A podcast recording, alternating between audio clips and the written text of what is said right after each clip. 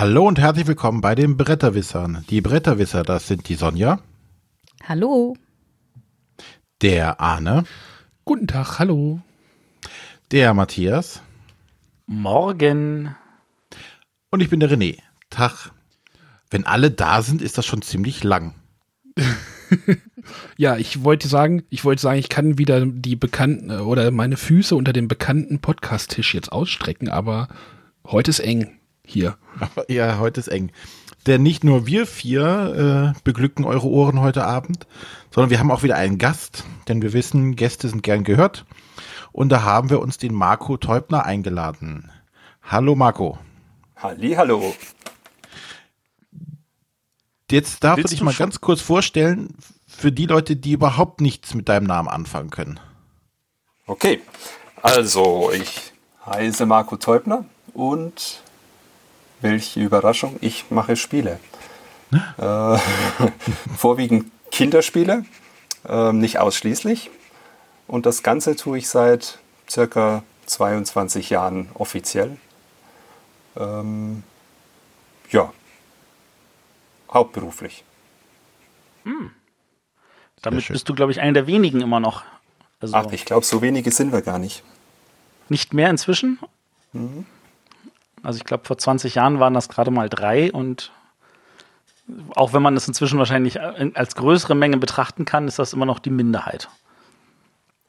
Ja, für die, für die Branche und für die Größe der Branche ist das bestimmt nicht, äh, nicht viel, ähm, die das hauptberuflich machen. Aber ich glaube, in den letzten Jahren sind da schon einige dazugekommen. Super. Gut, auf die Details geben wir nachher ein. Da haben wir dann genügend Zeit, dich zu interviewen. Ähm, aber wir kommen jetzt ohne Umschweife zum Spiel der Woche. Und da hat die Sonja sich vorbereitet. Ähm, und als ich den Titel gelesen habe, dachte ich, Sonja? Hä? Das hatte ich jetzt nicht, das matcht nicht. Sind keine Schafe drin. Es müssen ja auch nicht immer Schafe sein. Dann erzähl mal was, was du heute vorstellen möchtest. Genau, ich möchte heute über Champions of Midgard reden ein Spiel, welches äh, es im Englischen, glaube ich, schon länger gab und welches jetzt bei Korax Games erschienen ist. Und ich muss gestehen, als ich das Cover das erste Mal sah, wusste ich nicht, ob das wirklich ein Spiel für mich ist. Hab das dann immer beim Korax Games äh, Pressetag mir anschauen können und dachte dann, ja, das möchte ich mal ausprobieren. Äh, Champions of Midgard ist eigentlich ein klassisches Worker-Placement-Spiel. Ähm, man kann seine, seine Arbeiter für verschiedene Dinge einsetzen. Zum einen, um Rohstoffe zu bekommen, so Standardrohstoffe wie Gold, Holz, Nahrung, aber auch äh, um Krieger zu erhalten. Und die Krieger sind in diesem Spiel Würfel. Und das ist so ein bisschen das Spezielle, dass hier halt wirklich Worker Placement mit so ähm, diesem Würfelglück kombiniert wird. Und wofür brauche ich äh, diese Kriegerwürfel? Natürlich um zu kämpfen. Und zwar gibt es äh, drei verschiedene Arten von Gegner, auf die ich auch meine Arbeiter platzieren kann, um dann am runden Ende die Kämpfe auszutragen. Und die Kämpfe werden ganz einfach ausgetragen. Jeder Gegner hat einen Angriffs- und einen Verteidigungswert. Ich würfel die Würfel, die ich äh, diesem Kampf zugeordnet habe. Das kann ich, mich kann ich mir vorher noch selber aussuchen. Und dann schaue ich mir einfach den, den Angriffswert an und den muss ich mit meinen äh, Würfelsymbolen erreichen, um äh, das Monster oder um den Gegner zu besiegen. Äh, die Würfel zeigen entweder einen Treffer, keinen Treffer, also eine Leerseite, oder äh, sie zeigen eine Abwehr. Und ähm, wenn ich genug Angriffs, äh, genug Treffer gewürfelt habe, ist das Monster erledigt. Aber vorher verteidigt es sich noch. Und da muss ich schauen, wenn ich es nicht abwehren kann, gehen dafür meine eigenen Würfel verloren. Ähm, eine Besonderheit bei einer Art der Monster, die, also es gibt so Trolle und eine andere Art, die sind bei mir im Dorf. Es gibt aber auch Monster, die sind weiter entfernt. Da muss ich erst mit dem Schiff hinreisen. Da muss ich mir äh, zusätzlich überlegen, wie viele Krieger und wie viele Nahrung nehme ich mit. Die Nahrung brauche ich, damit die Krieger die Reise überleben. Aber ich weiß halt anfangs nicht, was mir auf der Reise passiert. Es kann sein, dass ich Nahrung verliere, dass ich Krieger verliere.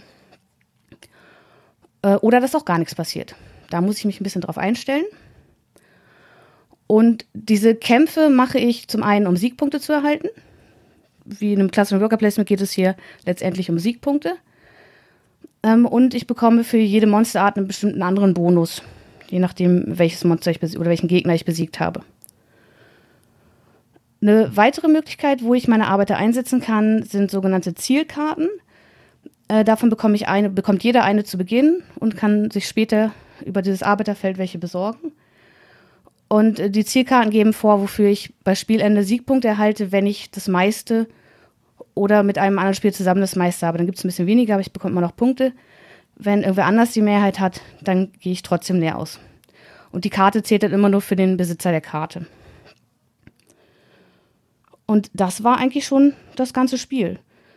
Daneben gibt es noch so ein paar andere Elemente. Ich kann Gunst, die ich mir auch über den Arbeitereinsatz holen kann, ausgeben, um die Würfelergebnisse zu verändern. Äh, es gibt Runenkarten, die ich mir holen kann. Die bringen bestimmten Vorteil und auch zusätzliche Siegpunkte. Ähm, genau für die Reise kann ich mir auch, also es gibt allgemeine Schiffe, die ich nutzen kann. Da muss ich halt schnell genug sein. Ich kann mir auch äh, selber ein Schiff bauen, auf das ich dann immer dauerhaft Zugriff habe. Und die Schiffe haben auch eine unterschiedliche Kapazität. Wie gesagt, ich muss ja immer Arbeiter und Nahrung mit hinschicken.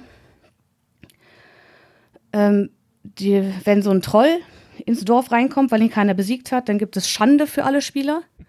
Und auch nur indem man einen Troll besiegt, kann man Schande wieder verlieren. Äh, Arne, du hast das Schande noch nicht eingespielt? Ja, ich habe gerade gedacht, verdammt. Kranker Scheiße. ja. Entschuldigung. Ja, noch eine, eine zusätzliche Sache. Es gibt ähm, bestimmte Charakterfähigkeiten. Also jeder Spieler hat einen speziellen Charakter, ähm, der eine Besonderheit hat, der einen bestimmten Bonus in gewissen Momenten liefert. Ja, und so spielen wir über eine vorgegebene Anzahl von Runden und schauen am Ende, wer die meisten Ruhmespunkte erlangen konnte und wer das neue Oberhaupt im Dorf wird. Ähm, ich habe das Spiel auch einmal gespielt in Hamburg äh, beim Tag der Brettspielkritik. Mhm. Hatten, also ich hatte so das Gefühl, dieses Spiel ist unglaublich schnell. Also dieser, dieser Arbeiter-Einsatz oder der Worker-Placement-Teil geht relativ zügig. Äh, ich weiß nicht, ob das jetzt an der Runde und an den Mitspielern lag oder ob du auch so das Gefühl hattest, dass das relativ zackig ist. Ja. Oder, oder ist das, ist, ich habe nicht so das Gefühl, dass es da irgendwie grübellastig wird. Und dann wird das natürlich, ähm, dieses Spiel sorgt, vor, für, sorgt für Emotionen. Also es, du kannst die Gegner ein bisschen, also du kannst deine Mitspieler ein bisschen ärgern. Also erstmal schon durchs Einsetzen natürlich. Ähm, aber halt auch, äh, wenn du halt diese Schandemarker verteilst, ähm, da kannst du ja direkt an andere Mitspieler verteil äh, verteilen.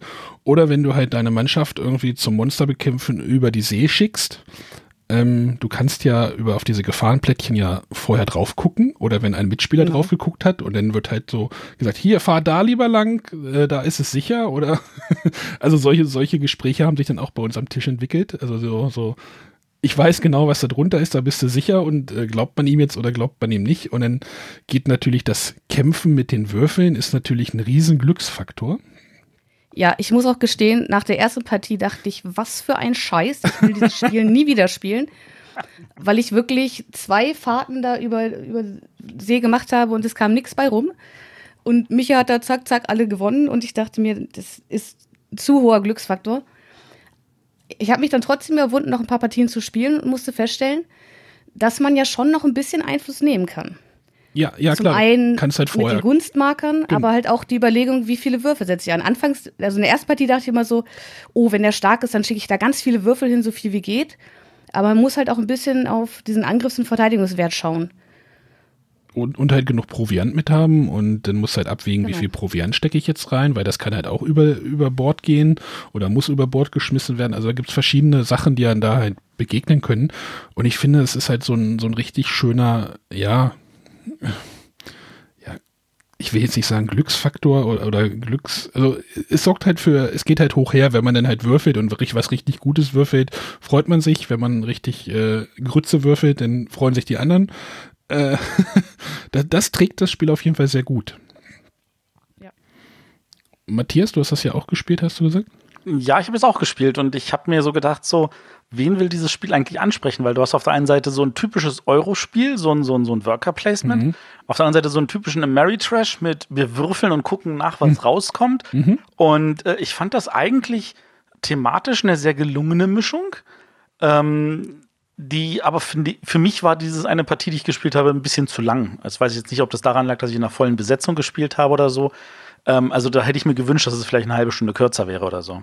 Echt? Aber wie gesagt. So lange fand ich es gar nicht. Ich ähm, auch nicht. Aber. Dann könnte es an meinen Mitspielern gelegen haben.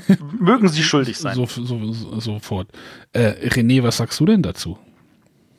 Äh, ich habe es leider nicht gespielt. Das Einzige, was ich zu dem Spiel weiß, ähm, und zwar, ich glaube, das war auf der GenCon, gab es einen Vortrag eines, ich weiß nicht, eines Autors. Und der hat irgendwie kritisiert, ähm, von wegen, so ein Spiel muss auch so, so einen Story-Arc haben, äh, um entsprechend Spannung aufbauen zu können. Und er hat sich dann als Gegen- oder schlechtes Beispiel halt Champions of Midgard rausgegriffen. Von daher ist mein, mein Grundtenor an der Stelle hm, eher so, uh, so, so ein Beispiel, was er zum Beispiel gebracht hat. Ich dachte, ich kann das jetzt nicht einschätzen. Ähm, ja, das Spiel will, du sollst, oder griechische Mythologie, wir sind mit Äxten bewaffnete Wikinger und äh, töten da dieses Monster auf See und nachher gewinnt derjenige, der meist Nahrung gesammelt hat. Der wird der neue Häuptling. Alle anderen haben sich todesmutig in den Kampf gestürzt, aber der, der zu Hause am Feuer geblieben ist und äh, Futter gesammelt hat, gewinnt das hat er so als thematischen Bruch und sowas alles aufgesetzt. Von daher fällt mir es schwer, irgendwie ein gutes Gefühl für dieses Spiel zu bekommen. Also ich kann verstehen, worauf diese Aussage beruht. Also du hast halt diese Zielkarten. Und da kann es natürlich sein, dass man die Zielkarte bekommt, hab am äh, Spielende die meiste Nahrung. Aber trotzdem, also die Monster sind schon gute Siegpunktgaranten und die meisten Siegpunkte kriegst du tatsächlich auch über die Monster, die du, wo du erstmal hinfahren musst über die See. Mhm. Also ich weiß ja, nicht, ob man wirklich nur mit Nahrung sammeln gewinnen kann. Nein, ja, das war auch nur so, so, so ein Extrembeispiel. Ne? Natürlich ist mhm. das nicht so der Standardfall, aber das war dieses Beispiel, was er gebracht hat, um das so mal ab absurdum zu führen. Ne? Das mhm. ganze Konzept, oh, wir sind Wikinger und schlachten die bösen Monster und der, der, der das größte Monster schlachtet, äh, wird nachher der Häuptling. Nee, es kann auch wer anders sein. Das hat mit dem Monster nicht zwingend was zu tun, sondern einfach nur der, der die meisten Siegpunkte hat. Ähm, ja, das, ich habe das Spiel selber nicht gespielt. Ähm, es hat mich optisch fand ich es immer sehr cool. Also das glaube ich war ein Kickstarter, ne? Es kam erst aus Auch, Kickstarter, ja. glaube ich, raus, ne? Ja. Ähm, da sah das schon ganz cool aus. Und so die, die Idee fand ich auch ganz gut. Äh, nach dem, was ich jetzt gehört habe, macht es mich dann nicht so an. Okay. Das verwundert mich. Ich hätte echt erwartet, dass es dir gefallen müsste. Gen genau das, darauf zielt ja meine Frage ab, dass ich irgendwie auch dachte, so, vielleicht kann man da René so ein bisschen mit abholen, mit diesem, mit dieser Kreuzung zwischen äh, Mary Trash, Anführungszeichen, und, und Euro-Spiel, Worker Placement. Wie gesagt, vielleicht liegt es auch nur an diesem Vortrag, den ich für mich persönlich sehr, sehr passend fand, der, der mich genau angesprochen hat. äh, was mir das Spielen von so klassischen Eurogames ein bisschen oder wo mir der Spaß halt da manchmal bei fehlt, ist halt genau dieses, ne? Das, ähm, mhm. Dafür ist es zu wenig. Eurogame. Ich glaube tatsächlich, ja. das würde dir gefallen. Aber es will super thematisch sein, aber nachher geht es nur darum, wer die meisten Siegpunkte hat und nicht wer als erstes zum Beispiel das, das, das Obermonster geschnetzelt hat. Ja, also das, das sind jetzt so Feinheiten, wo ich sage, Spiele haben immer eine gewisse Abstraktionsebene. Ich finde es jetzt cool, dass wir noch nicht einmal Räuber der Nordsee erwähnt haben. Vielleicht sollten wir es auch gar nicht tun. Zu spät. Zu spät. Weil ich kann mir schon vorstellen, dass die Spiele von Spielern verglichen werden. Also Räuber der Nordsee ist ja da deutlich, deutlich durchrechenbarer. Also Räuber der Nordsee ist ein Eurospiel und Champions of Midgard ist kein Eurospiel, auch wenn es ein Worker-Placement-Element hat. Genau. Also da, da sehe ich tatsächlich diesen Riesenunterschied. Aber halt thematisch ist es ja doch relativ ähnlich. Wikinger. Wikinger. Ja gut, also ähm, ja, wir haben auch zum Beispiel Wikinger als Thema beim aktuellen Kinderspiel des Jahres, Tal der Wikinger. Ja, aber die schickst du ja nicht, die schickst du ja nicht mit Schiffen und Proviant los. Nee. Also es gibt da ja schon Parallelen zwischen den beiden Spielen.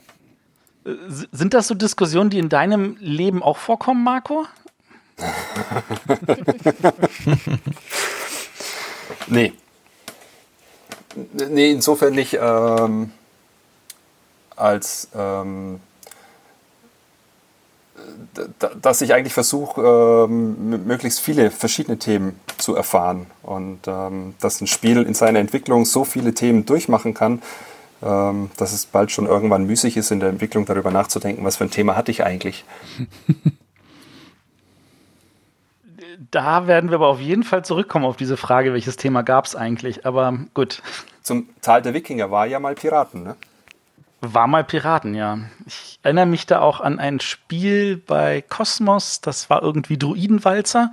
Das war auch mal so Piratenthema. Und nachdem man das andere Thema kannte, dachte man sich, oh, jetzt macht die Mechanik Sinn. Aber ja. Jedes Spiel hat da ein Piratenthema. Sehr gut, den merke ich mir.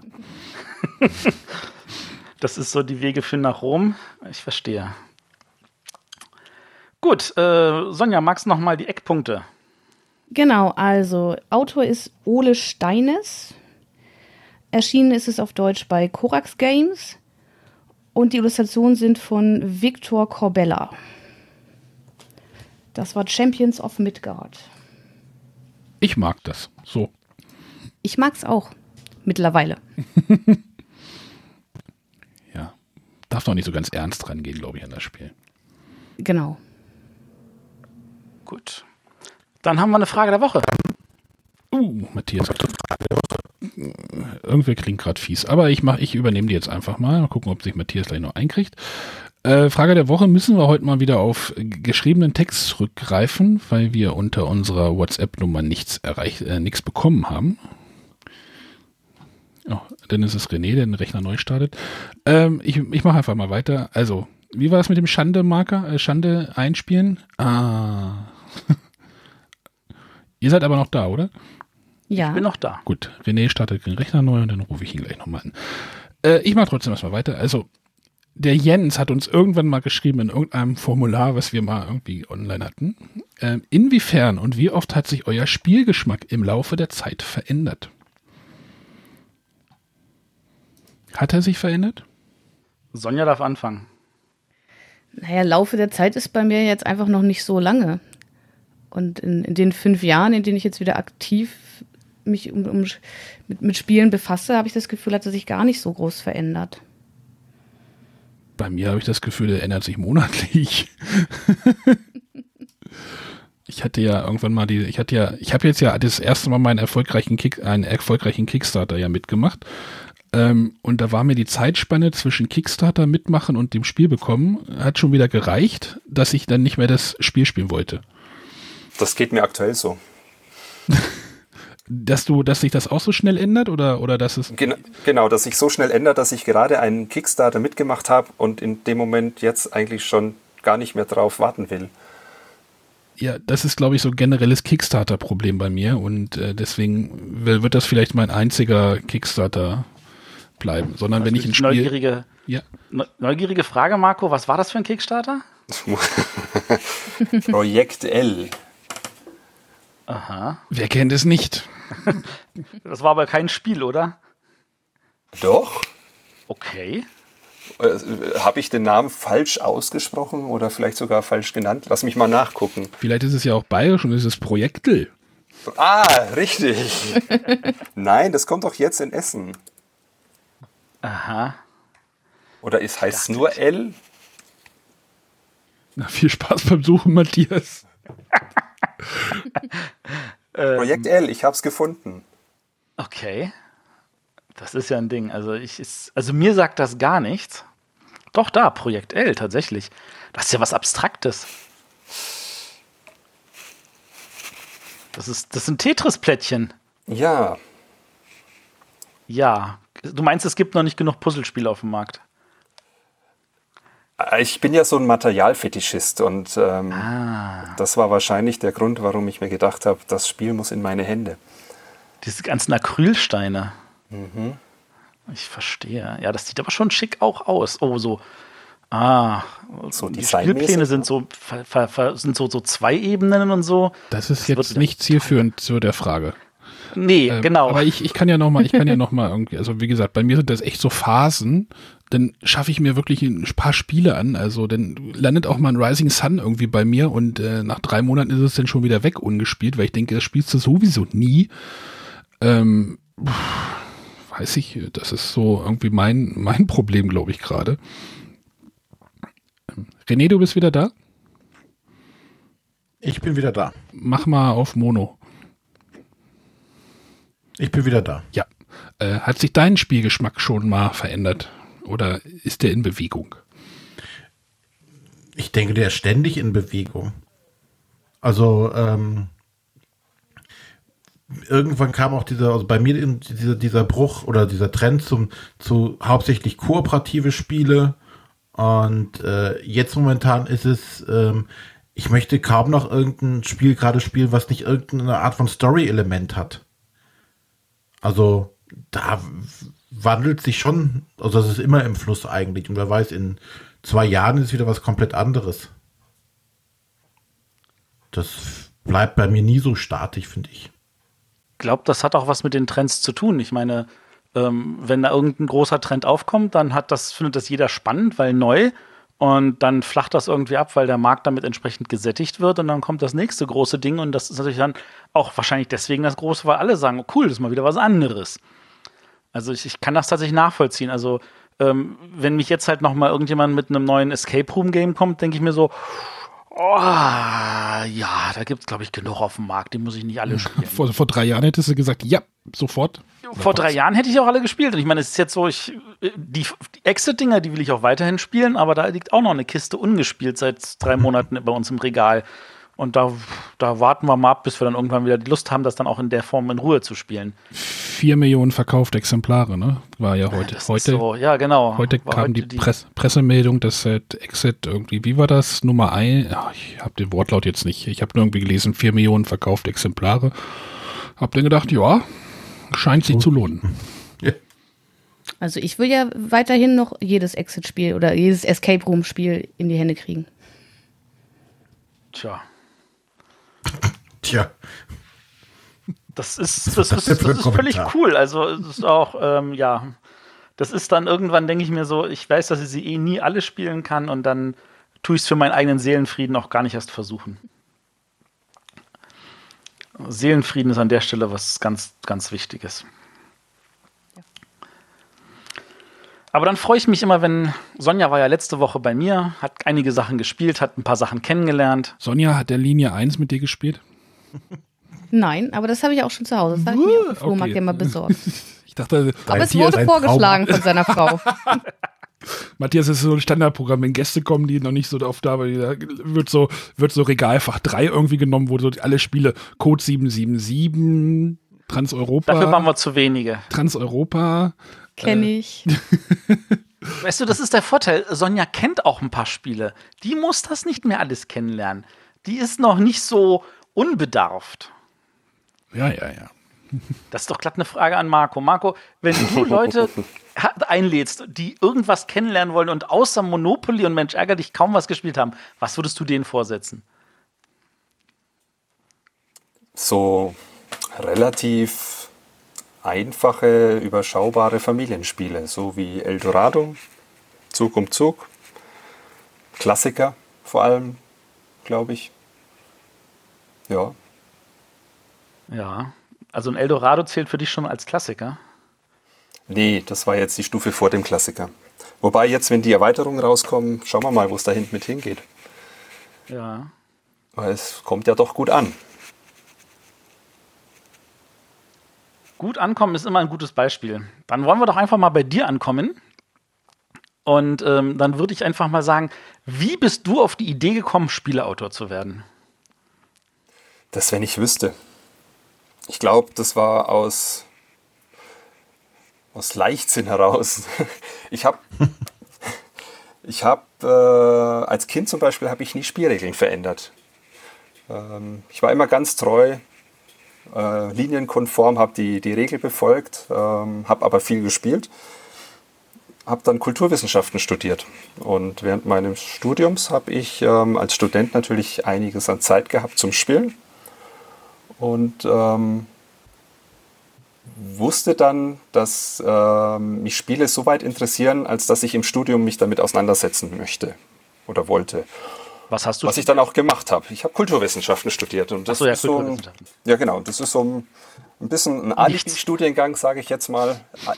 Alles und nichts, genau. Ähm, was einen aber unglaublich schön die Freiheit lässt, sich mit ähm, den Sachen zu beschäftigen, die einen interessieren.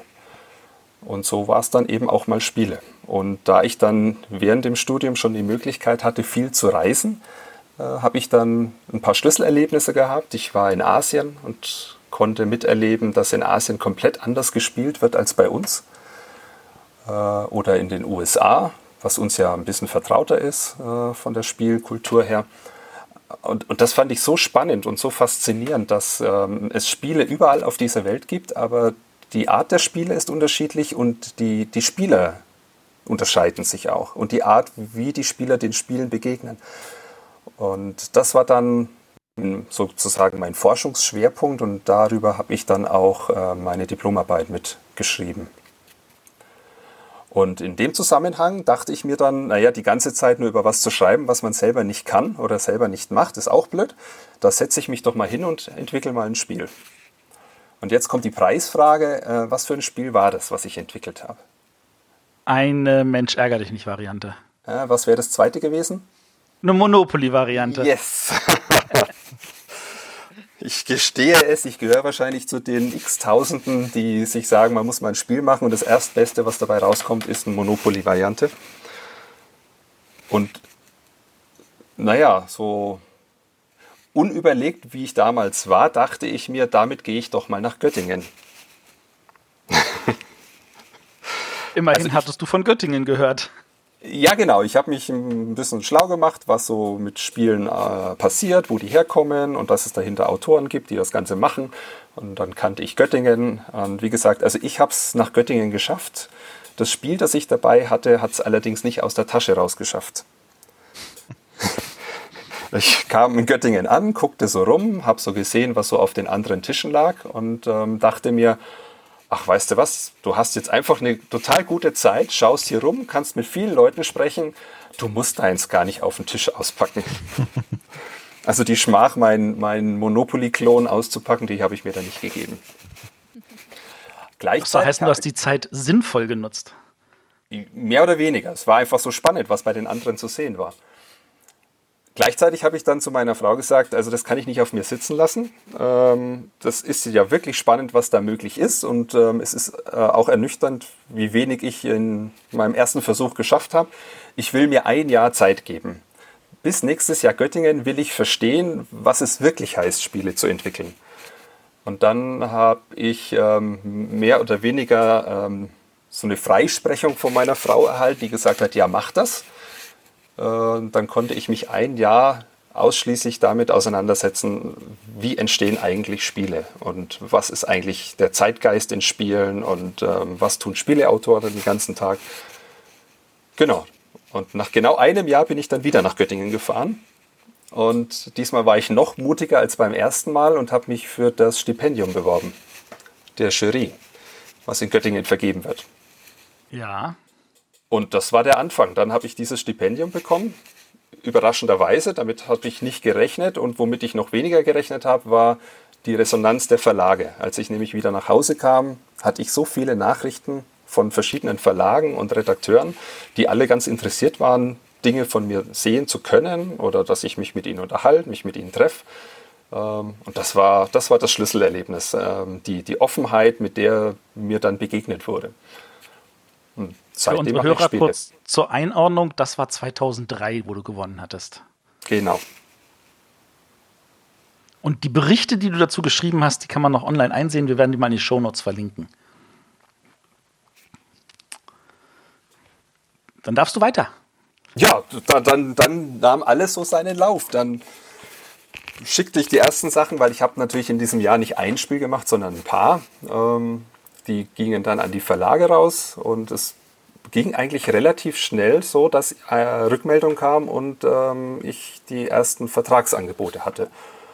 Und da war ich dann überrascht, wie scheinbar schnell äh, ich dieses Spiel an den Verlag bringen konnte. Heute muss ich sagen, äh, mir wäre es lieber gewesen, sie hätten es wahrscheinlich nicht genommen, weil das ist so die berühmte Leiche im Keller. Äh, wenn ich an die ersten Spiele denke, dann, oh, ja, da, dann hoffe ich, dass ich doch eine gewisse Entwicklung seitdem durchgemacht habe. Äh, Aber das, das war, Tolle war. Hm? Das war 2005, glaube ich, oder? Willis wilde Wühlerei? Ja, da fing es dann mit Selecta an, mit Bravo Pipino und Willis wilde Wühlerei, genau. Ach ja. Aber das war toll. Es war toll zu sehen, dass äh, das Interesse da war an den eigenen, an den eigenen Arbeiten. Und ich hatte so viel Spaß dieses Jahr, dass ich mir gedacht habe, Mensch, äh, eigentlich kannst du damit weitermachen. Und was hat die Frau dazu gesagt? Ja, wir haben dann äh, eine ganz günstige Familienplanung hingelegt. Ähm, die wurde nämlich erstmal schwanger. Ja. Und dann habe ich mich gönnerhaft angeboten, ich könnte doch zu Hause beim Kind bleiben. Äh, mit der Absicht, dass man ja, wenn man zu Hause ist und ähm, das Kind hütet, ja noch vielleicht die eine oder andere Minute hat, in der man dann noch weiter an seinen Spielen basteln kann. Das hat geklappt. Das hat geklappt. wow. Bei mir nicht, verdammt. Artiges Kind. Ich, ich war ein Jahr zu Hause, es hat gar nicht geklappt. Ich muss sagen, das wurde von Kind zu Kind schwieriger.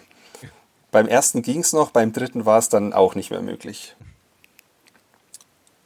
Aber das war so, die, die Situation war dann einfach ganz günstig. Ich ähm, konnte dann weiterentwickeln, konnte wieder neue Spiele machen, habe ähm, ich fand auch, oder ich finde es heute noch, ich finde es toll, Hausmann zu sein. Ähm, und das war einfach eine gute Teilung. Also meine Frau ging gerne arbeiten und geht es weiterhin noch gerne. Und ähm, so haben wir uns da aufgeteilt. Und die ersten Jahre war das natürlich nicht so, dass ich, ähm, dass, dass ich diesen, diese Vorstellung hatte, dass das mal mein, mein Broterwerb wird, sondern das war eher so, naja, in der Zeit, wo ich so und so zu Hause bin und die Kinder hüte, da kann ich das ja machen und dann kann ich mich ja nochmal neu orientieren. Aber das nahm dann doch ziemlich an Fahrt auf und ähm, innerhalb der ersten Jahre kamen dann eigentlich so viele neue Projekte dazu, dass ich mir gedacht habe, nee, das, das muss doch funktionieren, man muss doch das als Beruf ausüben können. Und dann habe ich mir nochmal so ein Ziel gesetzt, habe gesagt, okay, bis 2007 war es, glaube ich, damals, möchte ich das schaffen, dass ich ähm, so etabliert bin mit Veröffentlichungen, dass ich zumindest als Perspektive sagen kann, das kann ein Teilzeitjob sein. Neben Hausmann. Dann, neben Hausmann, genau. Und dann kam äh, ein, nochmal ein sehr günstiger Umstand dazu. Und zwar der, dass äh, ich zunehmend ähm, Briefings erhielt von dem großen Verlag, den wir hier in Deutschland haben, so dem Marktführer ähm, der dann gezielt. Du darfst hier Verlagsnamen alle nennen, das ist gar kein Problem. Also von Ravensburger? Sag ruhig auch unseren Hörern, was ein Briefing an der Stelle bedeutet, weil ich glaube, das ist den meisten Leuten gar nicht bewusst, dass Spiele manchmal auch über diese Weise auf den Markt kommen. Ja, genau. Also die meisten Spiele, würde ich mal sagen, die Autoren ähm, äh, erschaffen, entwickeln, ähm, die sind Eigenproduktionen, die dann irgendwann so ein, ein Stadium haben, wo sie damit auf Verlage zugehen. Und das könnte man so mit einer Spontanbewerbung vergleichen. Das heißt, man, man zeigt das dem Verlag und schaut und hofft darauf, dass der Verlag daran Interesse hat. Die andere Form, Spiele an den Verlag zu bringen, ist die, dass der Verlag auf einen zukommt und sagt, wir möchten für eine bestimmte Sparte, für einen bestimmten Programmplatz ähm, ein Spiel und dafür briefen wir eine bestimmte Anzahl an Autoren. Meistens ist das eine Handvoll, fünf, sechs. Und ähm, dann ist das ähnlich wie bei einem Architekturwettbewerb. Das heißt, die Autoren fangen an, entwickeln Konzepte, stellen diese Konzepte dem Verlag vor und dann wird entschieden, welcher Autor den Zuschlag bekommt und im besten Fall das Spiel dann auch fertig entwickelt und veröffentlichen kann. Das ist natürlich toll, weil dadurch hat man schon mal ähm, eine Orientierung, ein, ein Anhaltspunkt, wo der Verlag hin möchte mit einem Spiel. Aber man setzt sich natürlich dieser Konkurrenz aus, die ja bei einer spontanen Spielepräsentation ja auch da ist. Aber da sage ich mal, hat ja jeder so sein eigenes Spiel, was er mitbringt. Bei einem Briefing ist es schon so, dass dann äh, die gebrieften Autoren ja in die gleiche Richtung stoßen wollen. Genau, und das kam dann dazu. So ab 2007, denke ich, war das. Und äh, das ist natürlich eine gute Möglichkeit, um, um eine gewisse Sicherheit zu bekommen, dass ähm, Spiele dann auch äh, veröffentlicht werden können. Ja. Was war das für ein Spiel, wofür du dein erstes Briefing bekommen hast? Das war spielend Neues Lernen bei Ravensburger. Wir spielen Einkaufen. Ach, das habe ich sogar hier noch zu Hause gehabt. Ach nee, jetzt erzähle ich was Falsches. Das war War's nicht das das, er erste? Nein, das war das das rutschte durch Zufall in die Linie rein und dadurch haben sie mich dann eben dafür in Betracht gezogen. Ich war Ah, bei Ravensburger, die haben das Spiel gesehen und haben gesagt, das passt in die Linie.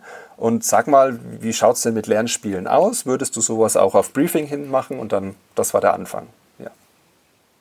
cool. Du hattest dann, glaube ich, noch die Sprachhexe oder so? Nee, das war der Kai, glaube ich. Das war der Kai, okay. Ähm, jetzt müsste ich selber nachschauen. Ich finde es immer, ich, äh, die eigenen Spiele zu kennen. Sind es zu viele? Ja, es ist zu lang her. Ich, das Schöne am Spiele entwickeln ist ja, ich bin so vergesslich. Und wenn man was Neues entwickelt, dann kann man zumindest sicher gehen, dass man äh, es nicht vergisst in dem Moment, wo man es entwickelt. Und danach ist es halt schnell wieder weg. Das finde ich selber nicht. Ist nicht schlimm. Ja, aber aber so, so ist das Ganze dann gekommen. Dann, dann kamen äh, Auftragsarbeiten dazu. Dann hatte ich nochmal Glück, ähm, indem ich von Anfang an in das Tiptoy-Entwicklungsteam kam. Wahrscheinlich auch über die, die Briefings. Und das war natürlich dann der, ich sag mal, finanziell gesehen der Durchbruch dahingehend, dass ich sagen kann, ab dem Zeitpunkt konnte ich sagen, okay, ähm, das ist mein Brotjob. Danke, Tiptoy.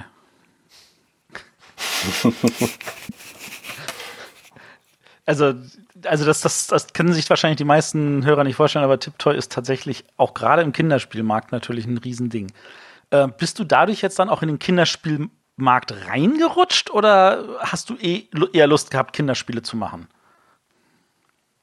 Ich hatte schon Lust, Kinderspiele zu machen, wobei ich sagen muss, am Anfang hätte ich mehr Lust gehabt, einfache Familienspiele zu machen.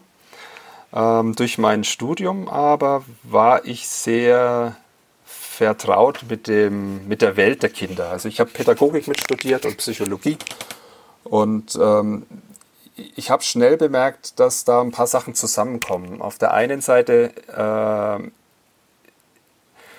konnte ich mich immer gut in die Kinder reindenken. Also ich konnte mich gut in, in, äh, in Kinderspielsituationen reindenken. Dann war die eigene Lebenssituation mit ja jetzt drei Kindern und meine Frau äh, arbeitet im Kindergarten und der Kindergarten ist auch noch direkt benachbart zu unserem Haus. Äh, da war einfach, ja, da war das Setting da. Ah, du hast, da hast du deine ganzen Tester her. Ja, ich musste die praktisch nur über den Zaun ziehen. Vorsicht mit den Aussagen hier. Wir sind nicht in Belgien, kein Problem.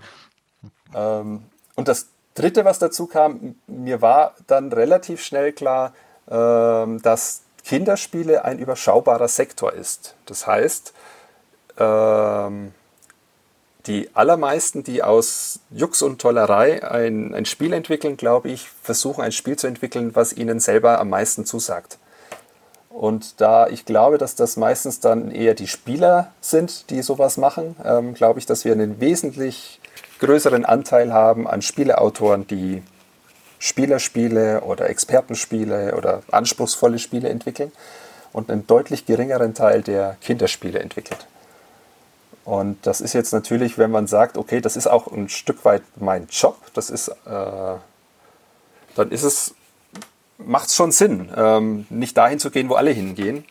Ähm, dadurch war das relativ schnell klar, dass, dass dadurch, dass es mir liegt, dass ich das Setting hatte und dass ich gemerkt habe, dass da eine gewisse Stabilität da ist, an, an Möglichkeiten, Spiele veröffentlichen zu können, ähm, war das für mich genau der richtige Bereich. Das ist. Dann wollte ich trotzdem mal kurz abbiegen. Du hast ja dann trotzdem nicht nur Kinderspiele gemacht. Also du hast ich ja dann bin ja auch trotzdem. Spieler. Achso, du meinst, du hast dir dann ab und zu gegönnt gesagt, ah, jetzt habe ich aber doch mal Bock, ein Spiel zu machen, was mir auch gefällt und nicht, was nur Geld reinbringt. Ja, das ist, das ist dann ein Stück weit auch lustgesteuert. Wenn ich dann im Büro bin und ähm, arbeite und dann einfach keinen Bock mehr habe, irgendwas zu machen, was ich eigentlich hätte machen müssen, dann, dann bin ich ausgewichen und habe einfach mal an den Sachen weitergearbeitet, wo, wo ich Lust hatte. Und dann fielen halt auch mal andere Spiele ab. Ja. Ähm, eins von diesen anderen Spielen war das Safranito. Mhm. Was hast du denn da für eine Inspiration gehabt? Das erste oder die allererste Inspiration dazu war ein Bild ähm, von einem Gewürzmarkt in Asien. Und da sieht man Schalen und auf diesen Schalen sind so Kegel äh, von Gewürzen drauf. Also übervoll mit Gewürzen. Und dieses Bild war so bunt durch diese verschiedenfarbigen Gewürze. Und dieser Händler, der hinter diesem Stand war und versucht, seine Gewürze zu verkaufen. Und das hat mich so angesprochen mit diesen, mit diesen Schalen, dass ich wusste, ich will was mit Gewürzen machen. Ich möchte was mit, diesen, mit diesem bunten Bild von Gewürzen. Und ähm, das Spiel selbst war dann so, dass manchmal versuche ich so äh, Extreme zu suchen oder Lücken zu suchen. Also was, was wäre denn was ganz Verrücktes? Also was müsste denn in einer Spielentwicklung passieren, dass man wirklich Neuland betreten kann oder wohin kommen kann, wo man nicht ja, mal wieder einen Monopoly-Klon macht? Und da war das eben so. Ich glaube, das ist aber gleichzeitig der Grund, warum das Spiel letztendlich nicht äh, sich durchsetzen konnte auf dem Markt. Ähm, der Gedanke, was ist denn, wenn man Geschicklichkeit mit einem Wirtschaftsspiel verbindet? Kann man ja mal machen. Kann man mal machen, aber das war genau, die Reaktion war dann die, die einen haben gesagt, na, das mit der Geschicklichkeit ist ja interessant, aber irgendwie mit diesen Gewürze kaufen und verkaufen, das interessiert mich weniger. Und die Hardcore äh, Marktspieler, äh, Wirtschaftsspieler, die äh, fanden dann immer den Geschicklichkeitsanteil nervig und blöd. Da sind wir dann wieder bei einem Zielgruppenproblem, ne? was wir vorhin bei Champions of Midgard auch hatten. Ja, genau. Aber ich finde es weiterhin, ich finde es eine sehr spannende Art, an, an Spielentwicklung heranzugehen, sich ähm, Extremfragen zu stellen. Da gab es doch dieses Projekt, das Spiel ohne Regel. Oder das Spiel, das sich die Regel erst selbst ähm, erarbeitet oder entwickelt. Justin, wie hieß das denn? Ähm, Matthias, du weißt es doch. Einer für einen, alle oder so ähnlich. Genau, eine für eine oder so, ne? Genau. Weil das war, glaube ich, die allererste Regel. Also man konnte eine Karte tauschen oder so, ne? Und dann hat sich das Spiel so langsam entwickelt. Ja, das hatten wir mal gespielt. Das ist, ich meine, das ist auch so ein, so ein Einmalspielspiel, aber das ist total spannend. Das war, glaube ich, in Weilburg in irgendeinem so äh, Workshop entstanden, die Idee. Und dann haben das die Autoren weiterverfolgt und am Ende sogar produziert. Genau. Das und das finde ich spannend. Ich, ähm, ich überlege schon immer mal, ob man nicht mal es wagen sollte, ein Spiel zu machen, wo als Endbedingung drin steht, das Spiel endet um 17.43 Uhr. nice.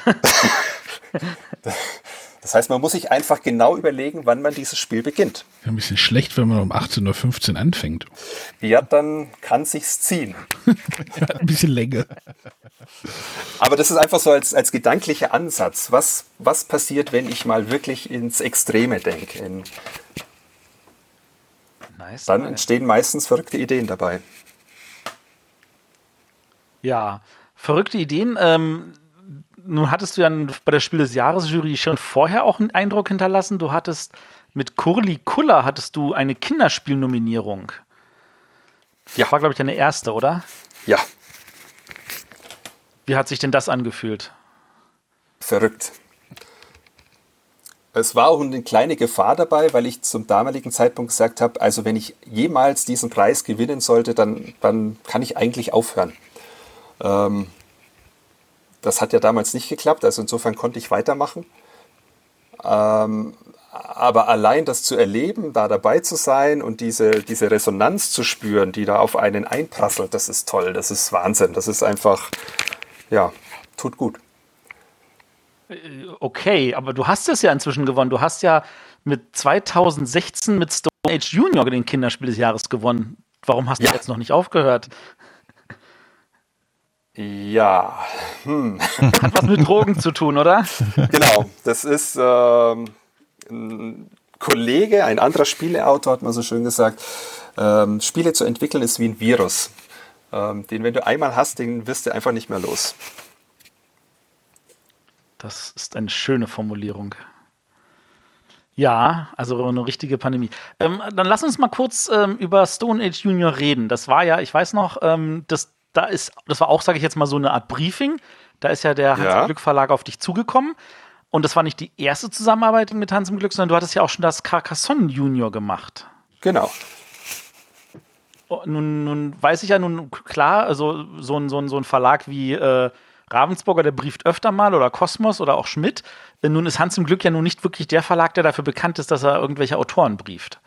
Deswegen fragt man sich natürlich, wie konnte es denn dazu kommen? Ein Stück weit war ich da auch überrascht.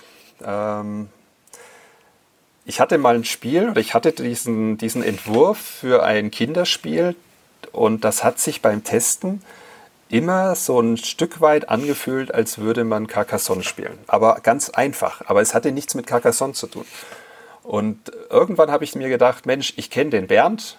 Das ist der Vater von Moritz, der äh, Vorgänger vom Verlagsinhaber von Hans nee, Glück.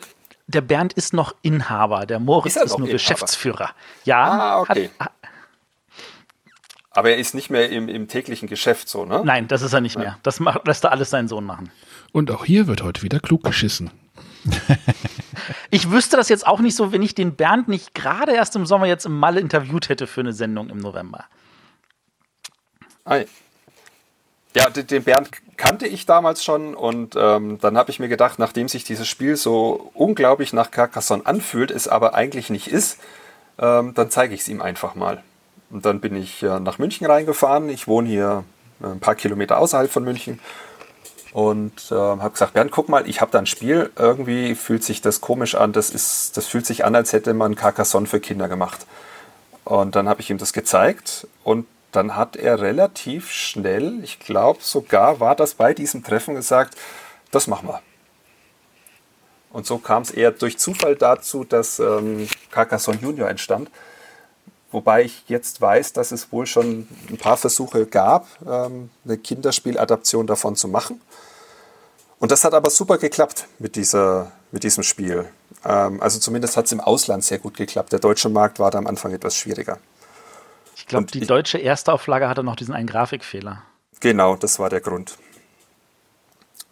Und ich glaube, aus diesem aus diesem ersten Kontakt über Carcassonne Junior war es so, dass Moritz irgendwann sich mal bei mir gemeldet hat und gesagt hat, Mensch, das wäre doch eine Idee, wenn wir das, was wir bei Carcassonne gemacht haben, auch noch für ein anderes erfolgreiches Spiel bei uns machen. Und ob ich mir denn vorstellen könnte, zu Stone Age ein Kinderspiel zu entwickeln. Was ich dann da dachtest gemacht du hab. so, Stone Age muss ich erstmal spielen. Oder hat das, das schon gespielt? das kannte ich schon. Ähm, Ist halt doch Spieler. Ja, wobei ähm, ich merke, jetzt wird es immer schwieriger, up-to-date zu bleiben. Ähm, zu Zeiten von Stone Age war das gefühlt noch einfacher. Vielleicht ist das auch eine subjektive, also meine eigene Meinung.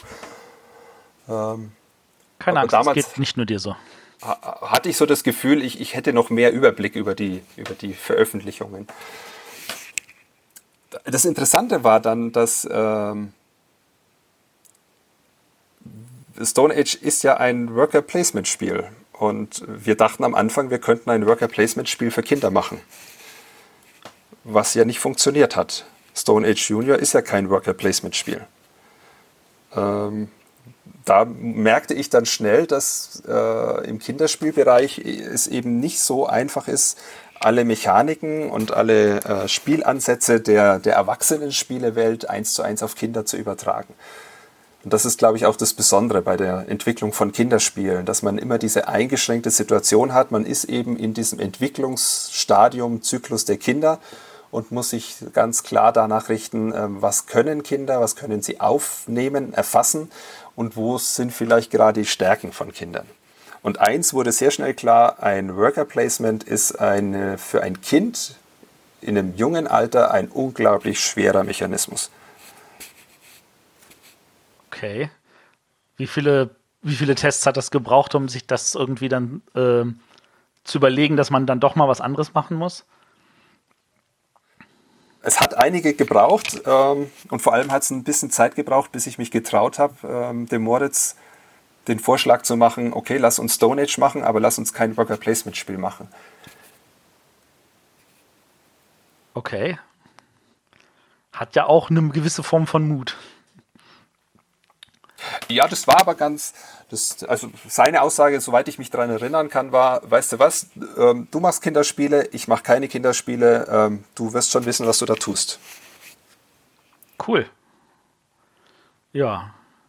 Ja, und das hat ja sich dann auch äh, nicht nur, hat nicht nur funktioniert, sondern das hat ja richtig groß funktioniert.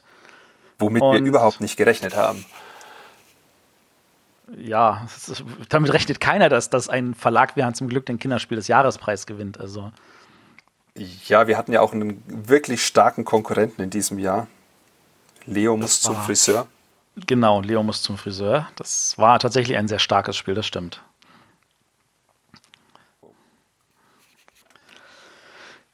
Ja, ähm, das war aber nicht die erste Auszeichnung, die du für ein Kinderspiel gekriegt hast, wenn ich mich recht entsinne. Du hattest schon 2012 in Frankreich das Kinderspiel des Jahres gewonnen für Zwerg Riese. Ja, warst du, du ich glaube, glaub, du warst damals nicht in Frankreich bei der Verleihung dabei, oder? Nein, da war ich nicht dabei. Das ähm, bereue ich heute eigentlich noch, weil ich war dann das zweite Mal in Frankreich dabei und habe dann erlebt, wie toll es da ist. Ähm, auch wie toll die Veranstaltung ist und äh, wie viel man da mitnehmen kann. Ähm, zur damaligen Zeit konnte ich das nicht so ganz einschätzen, was das heißt und was das bedeutet. Und ähm, da von Verlagsseite aus leider wenig unternommen wird, um entsprechend bei diesen Preisen präsent zu sein. Also das finde ich heute immer noch sehr, sehr traurig. Es wird, glaube ich, so langsam besser, aber in der damaligen Zeit gab es keine Nachricht von Seiten des Verlages oder irgendwie diese Überlegung, lass uns da zusammen hinfahren und lass uns da ein bisschen Öffentlichkeitsarbeit machen. War einfach ja. nicht. Wobei ich, also ich meine, ich war 2012 damals auf dieser Verleihung das ist, das kann man ja selber auch tatsächlich schwer einschätzen, ähm, wie sich das entwickelt hat und kann hat sich ja auch in den letzten fünf, sieben Jahren ordentlich ja, ja, nochmal nach oben entwickelt. Das, also das ist ja auch geboomt dort. Ja. Ähm, zumindest fand ich das Spiel damals interessant genug, dass ich es mir danach besorgt hatte. Damals waren meine Kinder noch deutlich kleiner und die haben das auch mit Begeisterung gespielt. Ähm, was ist denn so der initiale interessante Faktor gewesen, der dich auf die Idee gebracht hatte, mit so einem großen Riesen, den man wie ein Zirkel so bewegt, äh, da irgendwie so ein Spiel zu machen. Oft sind es ja so Zufallsbegegnungen oder so. Ich glaube, äh, Wolfgang Kramer hat das mal so schön formuliert und gesagt, ähm, auf die Frage hin, wo denn seine Spielideen herkämen. Und er hat gesagt, die liegen überall, man muss sie nur sehen.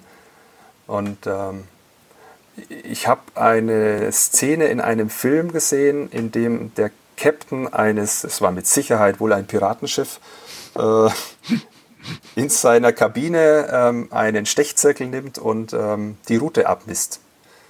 Und in dem Moment, als ich dieses Bild gesehen habe, wie er diesen Zirkel nimmt und da diese Mappe liegt, äh, diese, diese Landkarte liegt, und da wusste ich, das ist ein Spielelement. Also mit etwas Großem eine Distanz auf einem Spielplan abzumessen, das müsste man doch mal in ein Spiel packen. Ja. Das war der Anfang von, diesem, von dieser Idee, einen Riesen über eine Landschaft laufen zu lassen und seine Schrittweite als, als Maßeinheit zu nehmen. Ja, das ist, ähm, das ist, das ist tatsächlich, äh, war das Spiel in Deutschland auch erfolgreich dann? Oder? Nein, leider nicht. Schade. Ja, aber es es war zumindest so in, in den Köpfen bei Haber verankert, dass äh, Markus Nikisch äh, eines Tages auf mich zukam und meinte, Mensch, das ist doch total schade, wir haben da in Frankreich diesen Preis gewonnen und in Deutschland konnte sich das Spiel irgendwie nicht etablieren. Ähm, wollen wir nicht nochmal hergehen und wollen wir nicht mal dieses System oder die Idee, die in diesem Spiel steckt, nochmal neu aufgreifen? Äh, was wir dann ja jetzt gemacht haben. Und letztes Jahr kam ja Hempels Sofa bei Haber. Ja. Was ja genau eins zu eins äh, sozusagen auf dieser Idee aufbaut. Jetzt thematisch dann hoffentlich besser einschlägt. Naja, jetzt haben wir schon wieder Pech. Äh, also Haber hat nicht Pech, weil Tal der Wikinger ist natürlich jetzt Spiel des Jahres oder Kinderspiel des Jahres. Und ähm, das ist im gleichen Jahr, im gleichen Verlag. Und da ist natürlich dann die Situation für ein anderes Spiel nicht die einfachste, sage ich mal. Eieieiei. Da muss man doch wissen, was rauskommt als Verlag. Das ist ja das Schöne an diesen Preisen. Man weiß nie, was passiert. Hm.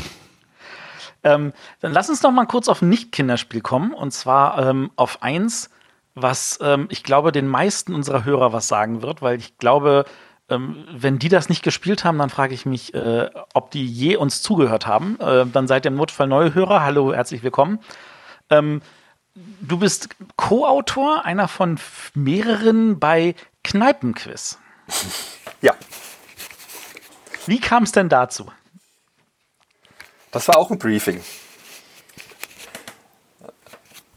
Ähm, der Moses Verlag hatte die Idee, ähm, dieses Phänomen der Kneipenquiz, also das Kneipenquiz, ähm, in ein Spiel zu packen.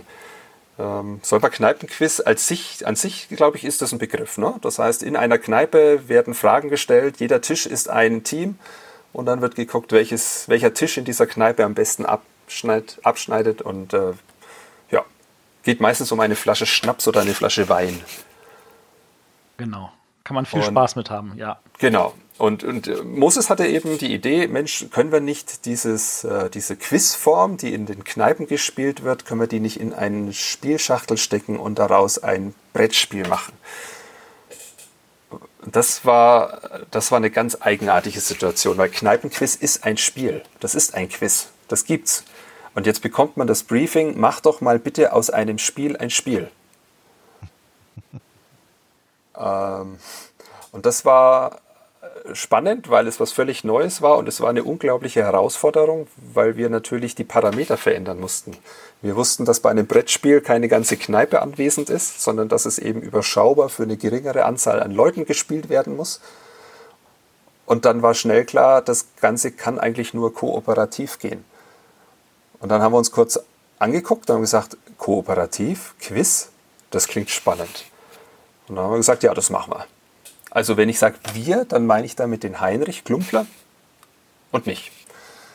Wir zwei waren für das Spielsystem verantwortlich und die beiden anderen auf der Schachtel genannten sind unsere Quizfragen-Autoren. Ihr musstet also nicht selber die Fragen euch ausdenken. Nein, Gott sei Dank. Ähm, ich glaube auch, dass das gar nicht so eine einfache Sache ist, weil ich glaube nämlich, dass das ähm, eine ganz besondere Art von, von Fragestellung ist, die, die für das Kneipenquiz ähm, notwendig ist. Es muss nämlich die Schwarmintelligenz ansprechen. Das heißt, ich brauche genau die Art oder Schwierigkeit von Fragen, dass ich sagen kann, okay, einer allein wird sich damit wahrscheinlich wahnsinnig schwer tun, aber wenn ich fünf, sechs an einen Tisch hocke, dann kommt eben sowas Komisches wie die Schwarmintelligenz dazu und plötzlich hat irgendeiner einen Gedanken, der nächste versetzt diesen Gedanken fort und der dritte sagt plötzlich, ich habe die Antwort. Und die ist dann falsch. Kann dann falsch sein, genau. Und unsere Aufgabe war es jetzt, wie kann man jetzt ein kooperatives Quiz machen? Also wie kann man eigentlich ein Quiz generieren, in dem das Spiel gegen uns quizzen kann? Und das auch dann in verschiedenen Schwierigkeitsstufen.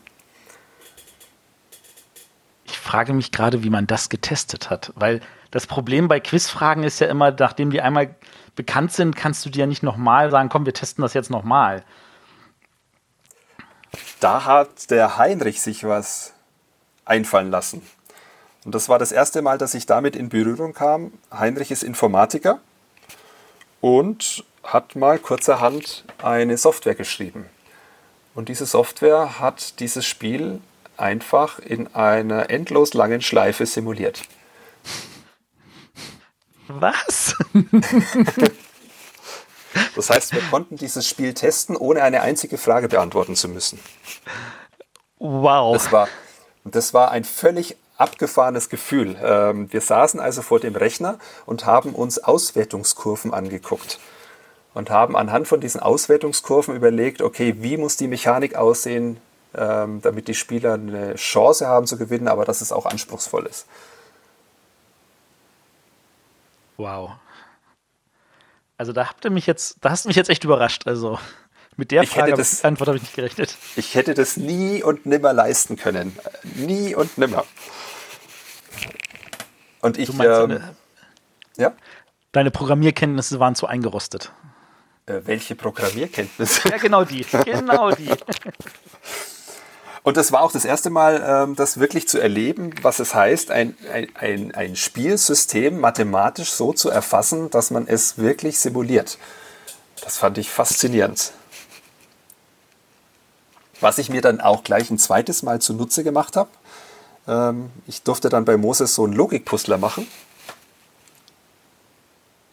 Äh, jetzt muss ich überlegen, Sch Schaben jagen. Genau. Und da- ist ja eine ähnliche Sache. Ähm, ein Spielsystem zu entwickeln ist das eine, aber jetzt herzugehen und 80 Aufgaben dafür zu entwickeln, äh, da wäre ich wahrscheinlich ein paar Jahre dran gesessen. Da war es wieder der Heinrich, den ich dann angerufen habe und gesagt habe, Heinrich, ich brauche deine Hilfe. Kannst du mir da helfen? Kannst du mir was programmieren? Ja. Da, da kommen wir natürlich auf einen anderen Punkt, nämlich ähm, du bist jetzt einer, der relativ wenig mit anderen Autoren zusammenarbeitet, sage ich jetzt mal vergleichsweise. Also so, so ein Wolfgang Kramer, der hat halt mit dem Michael Kiesling und dem Walter Ulbricht und ganz, ganz vielen anderen Leuten halt immer wieder so Co-Autorenschaften gehabt. Bei dir sind das dann für die Menge an Spielen eigentlich relativ wenige, wo du Co-Autoren hast. Und also eines der bekanntesten, sofern man von Co-Autor reden möchte, da kannst du jetzt vielleicht mal ins Detail gehen, ist ja das Safe House. Ja. Ja, wenn man in dem Fall von einem Co-Autoren spricht. Ich weiß es nicht. Wie ist das denn bei Ken Follett? Ah, das steht tatsächlich eher nur auf der Schachtel, weil er halt der, sag ich jetzt mal, äh, Autor, also weil der Autor als Titel, äh, der Autor mit im Titel ist. Ich meine, beim Safe House heißt es ja auch Sebastian Fitzek Safe House, aber irgendwie steht er halt in der Anleitung auch als Co-Autor drin. Ja, das, äh, da muss ich überlegen, da kann ich wahrscheinlich nicht alles so ganz frei erzählen. Ähm, Ah, okay. Es gab einen Kontakt vom Verlag zu der Agentur von dem Herrn Fitzek und es gab eine Überlegung, ein, ein Spiel zu machen. Und die Initialzündung für dieses Spiel kam also von Sebastian Fitzek selbst. Er möchte ein Spiel machen und er sucht dafür einen Verlag. Und äh, der Verlag hat dann entschieden, dass es sinnvoll erscheint, wenn man ähm, das in einer Kooperation macht mit jemand aus der Branche. Und so kam es dann dazu, dass sie mich gefragt haben, ob ich mir vorstellen könnte, mit dem Sebastian Fitzek dieses Spiel zu machen. Und ähm, das ist der, der Grund, warum wir sozusagen als, als Co-Autorenschaft auf diesem Spiel stehen.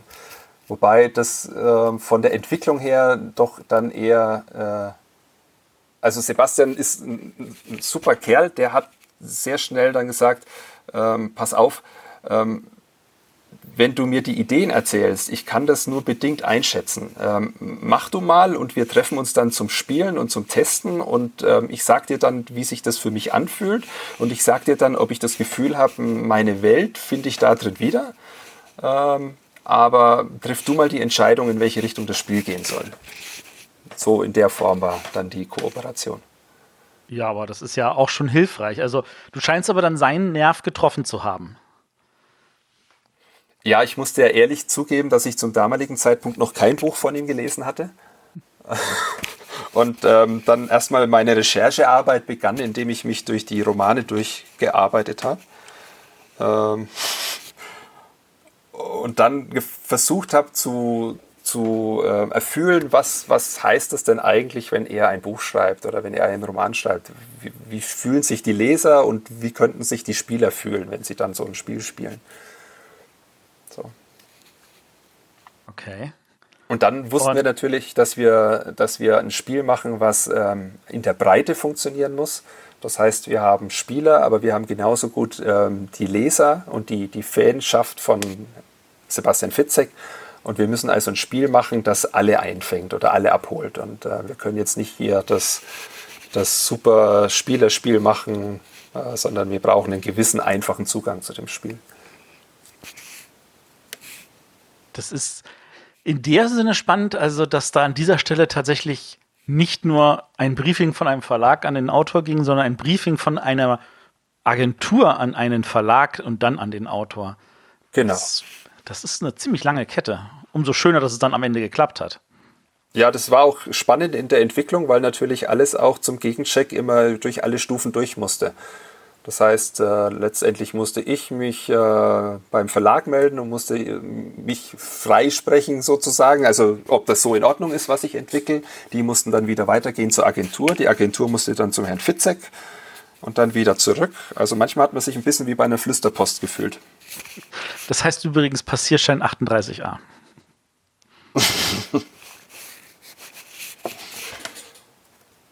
ja, ähm, aber sowas würdest du trotzdem grundsätzlich natürlich immer wieder machen, oder? Ja. Auch wenn du dann erstmal Romane lesen musst.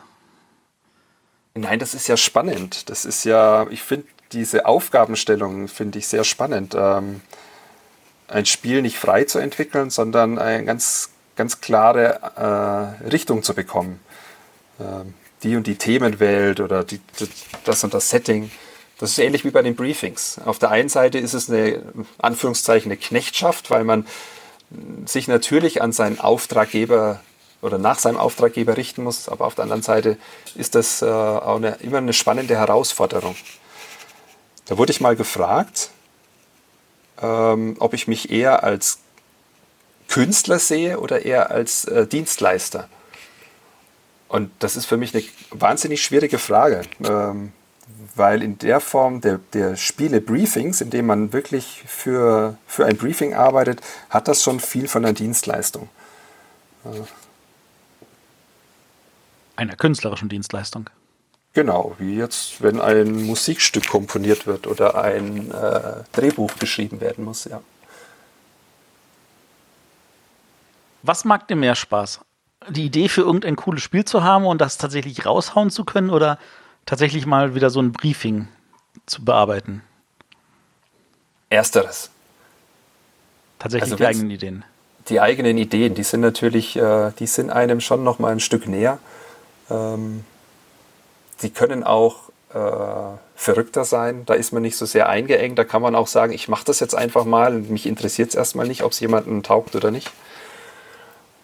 Und ich, das ist so ein Ziel. Ich habe die letzten Jahre jetzt versucht, ähm, ein Stück weit nicht mehr so viele Briefings zu machen und wieder eigene Spiele mehr zu entwickeln, ähm, um wieder dahin zu kommen, dass man wirklich äh, ja, dieser Leidenschaft nachgeht, diesem Virus seinen Platz einräumt, Spiele zu entwickeln und frei zu sein darin. Das ist doch schön. Ähm, gibt es, kannst du dir vorstellen, das vielleicht zu mischen und zu sagen, ich habe tatsächlich das Lust, was frei zu entwickeln, aber ich nehme als Stimuli, als, als, als Inspiration irgendwie so eine Lizenz, von der ich mir vorstellen könnte, dass die sich irgendein Verlag vielleicht mal schnappt. Das mache ich gerade. Oh. Oh, hast du da irgendwas verraten? Oder ist es noch zu früh? Naja, es ist schon noch sehr früh, aber ich, ich sag mal so viel. Ähm, ich war jetzt auf der Gamescom und ah. ich habe mir die Umsetzung von, oh, ich kann das nicht aussprechen, Seis. Heißt, ja. Ja. Und ich finde das spannend, äh, wie diese zwei Branchen anfangen, sich immer mehr gegenseitig zu befruchten. Das heißt, wie es mit ähm, This War of Mine haben wir ja eine super tolle Umsetzung ähm, von einem Computerspiel oder einem elektronischen Spiel beim Brettspiel. Und das geht jetzt auch in die andere Richtung. Und ähm, ich kenne ein etwas älteres Computerspiel, das nicht so, so eine ganz große Aufmerksamkeit hatte, aber das sich unglaublich gut, glaube ich, eignet, um daraus ein Spiel zu machen, ein Brettspiel. Und das ist eines dieser freien Projekte, die ich gerade mache. Mhm. Ich bin jetzt wahrscheinlich der Außenseiter von uns, von uns Vieren auf dieser Seite des Mikros, weil ich wahrscheinlich das Computerspiel nicht kennen werde. Und Arne sofort wahrscheinlich, wenn du es jetzt sagen würdest, sagen würde, ach ja klar, habe ich selber gespielt oder so. Könnte ich mir vorstellen. Ich, ich will es nicht sagen, weil ich nicht weiß, wie da die Lizenzsituation ist. Ähm, deswegen wäre das so, ich glaube, das Spiel muss ja an sich als eigenständiges Spiel überzeugen. Also wird das wahrscheinlich so sein, dass man das Spiel irgendwann einem Verlag zeigt und dann erst in so einem zweiten Schritt ja dazu sagt, ähm, das ist übrigens auf der und der Lizenz aufgebaut, was es aber nicht sein muss. Und jetzt kommen wir wieder zu dieser Aussage von Anfang zurück. Ähm, das ist ja immer so eine Krux. Manchmal hat man ein Thema und ein Spiel und da passt das Spiel, aber das Thema nicht. Und manchmal passt das Thema, aber das Spiel nicht. Und da wird dann schon manchmal ein Spagat verlangt von den Autoren, dass sie ähm, ein bisschen flexibel sind in dem, was sie dann aus den Spielen machen. Spagat insofern, weil man natürlich ja, ähm, glaube ich, vor allem dann gute Spiele machen kann, wenn sie sich intuitiv anfühlen. Das heißt, wenn ich das Gefühl habe, ich muss die Regeln nicht lernen, weil das Thema gibt mir die Regeln schon vor.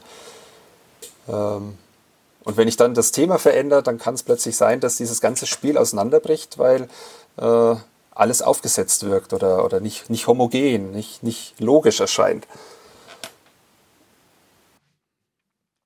Verstehe. Ja. Würdest du dich, äh, ich habe auch mal eine Frage. Ja, mach. Würdest du dich denn, ähm, wenn jetzt jemand fragen würde, bist du jetzt Kinderspielautor oder einfach nur Brettspielautor oder sagst du, oder differenzierst du das? Also die. Nee.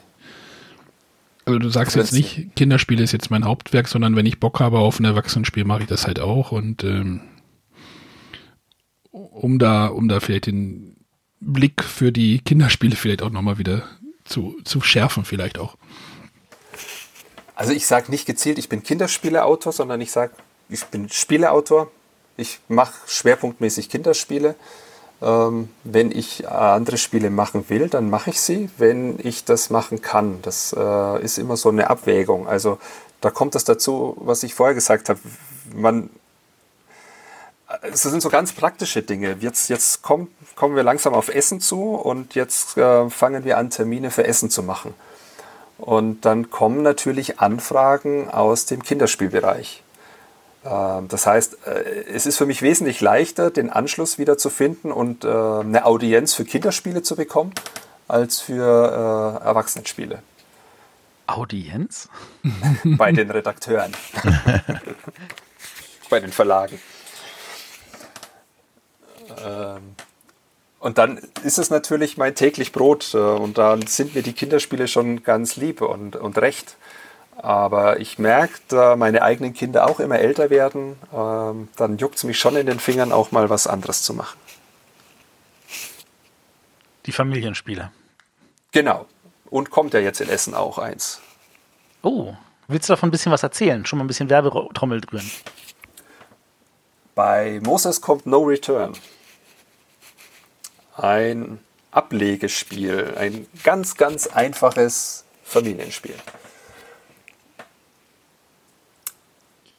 Ich äh, bin interessiert.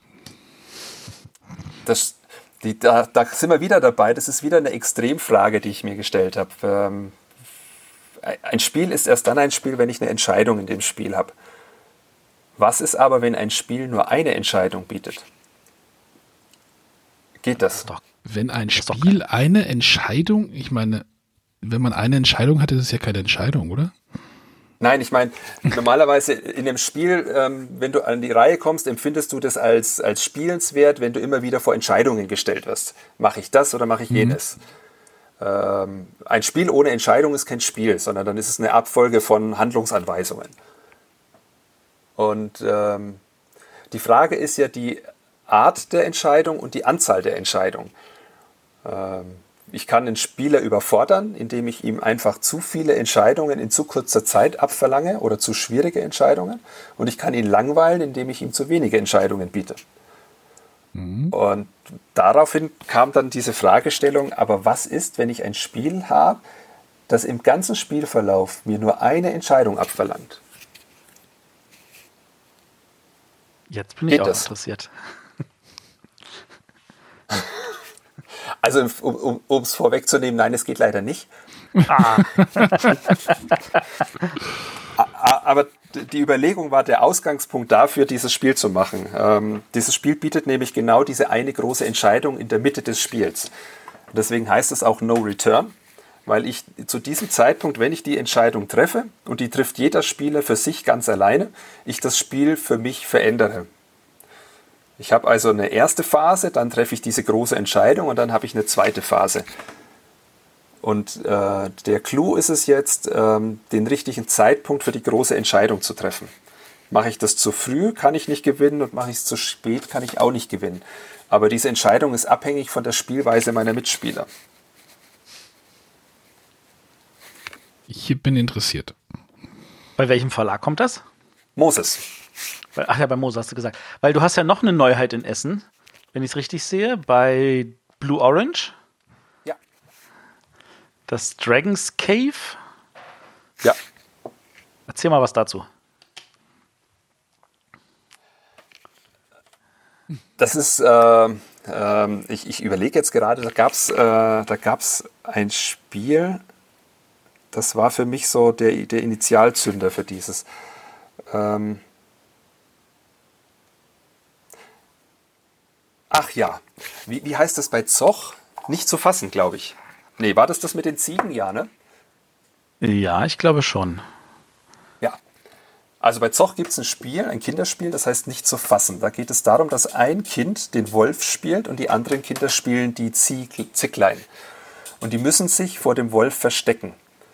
Und als ich dieses Spiel das erste Mal gesehen habe und nicht gespielt habe, habe ich mir gedacht, wie, äh, das kann es jetzt aber nicht sein. Also das ist ja Versteckenspielen in Spielschachtelform.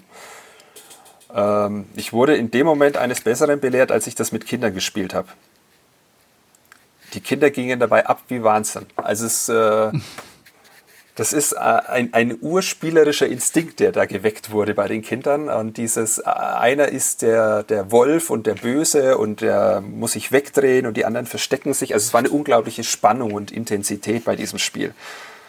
Und da wusste ich, ähm, dass, dass diese Art von Emotion am Tisch, die möchte ich mal in ein Spiel packen, die möchte ich mal nochmal aufgreifen. Und das war die Initialzündung für Dragon's Cave. Und bei Dragon's Cave spielt einer der, den Drachen und die anderen Spieler sind die Zwerge und die Zwerge müssen in die Höhle kommen. Und das ist so ein bisschen ein, eine Mischung aus äh, Push Your Luck und Can't Stop für Kinder. Das heißt, äh, sie müssen sich immer weiter. Ist, oder nee, kennt ihr dieses Spiel? Ach, das darf man nicht mehr so nennen. Wie nennt man das? Ochs am Berg, glaube ich, nennt man das jetzt. Aha. So, so ein Kinderspiel für so Kindergeburtstage und Kindergarten. Also mir sagt das nichts. Ein Kind steht auf der einen Seite einer Laufbahn und alle Kinder stehen auf der anderen Seite. Das eine Kind dreht den Rücken zu den Spielern und muss einen Spruch aufsagen. In der Zeit dürfen die Kinder auf ihn zulaufen. Ach, habt ihr Angst vom schwarzen Mann, ne? Genau. Ja, ja, ja genau. Das, was man jetzt anders benannt hat. Ja. Ich muss sowas nennen, sonst weiß ich nicht, worum es geht. ja, aber du glaubst nicht, im Kindergarten wird das jetzt alles neu benannt. Ja, ja, ich kann mir das gut vorstellen. Und im Prinzip macht das Spiel das Gleiche. Das heißt, die Kinder versuchen immer weiter in die Höhle vorzukommen und der Drache muss aufpassen und wenn der Drache einen von den Zwergen entdeckt, dann schmeißt er ihn aus der Höhle raus. Ja. Das ist. Und das funktioniert, sehr spannend. Ja, da dachte ich auch, das kann, kann nicht funktionieren, bis ich es auch wieder mit Kindern getestet habe und dann festgestellt habe, dass das doch, ähm, dass das wirklich notwendig ist, Spiele mit Kindern zu testen. Es geht nicht immer am Computer, ja. Nein, wirklich. Äh, ich hatte schon Entwicklungen, da war ich schier verzweifelt, weil das Spiel einfach nicht funktionieren wollte und mein Hirn hat einfach keine Lösung ausgespuckt. Und dann steht ein kleiner Junge auf im Kindergarten, kommt um den Tisch rum, setzt sich bei mir aufs Knie und sagt in so einem ganz leisen Ton zu mir, aber warum macht man das nicht so und so? Und in dem Moment fällt es mir wie Schuppen von den Augen. und eigentlich hat dieser kleine Junge das Spiel entwickelt und nicht ich. Ja, dann denkt dran, ihm auch die Tantiemen zu geben.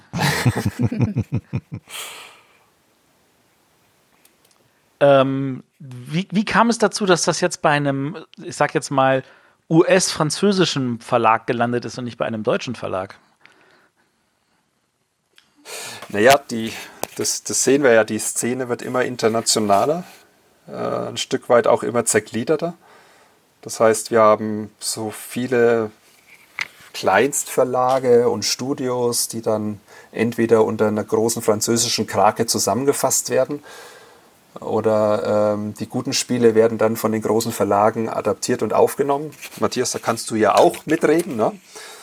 Ja, tue ich jetzt erstmal nicht, ja.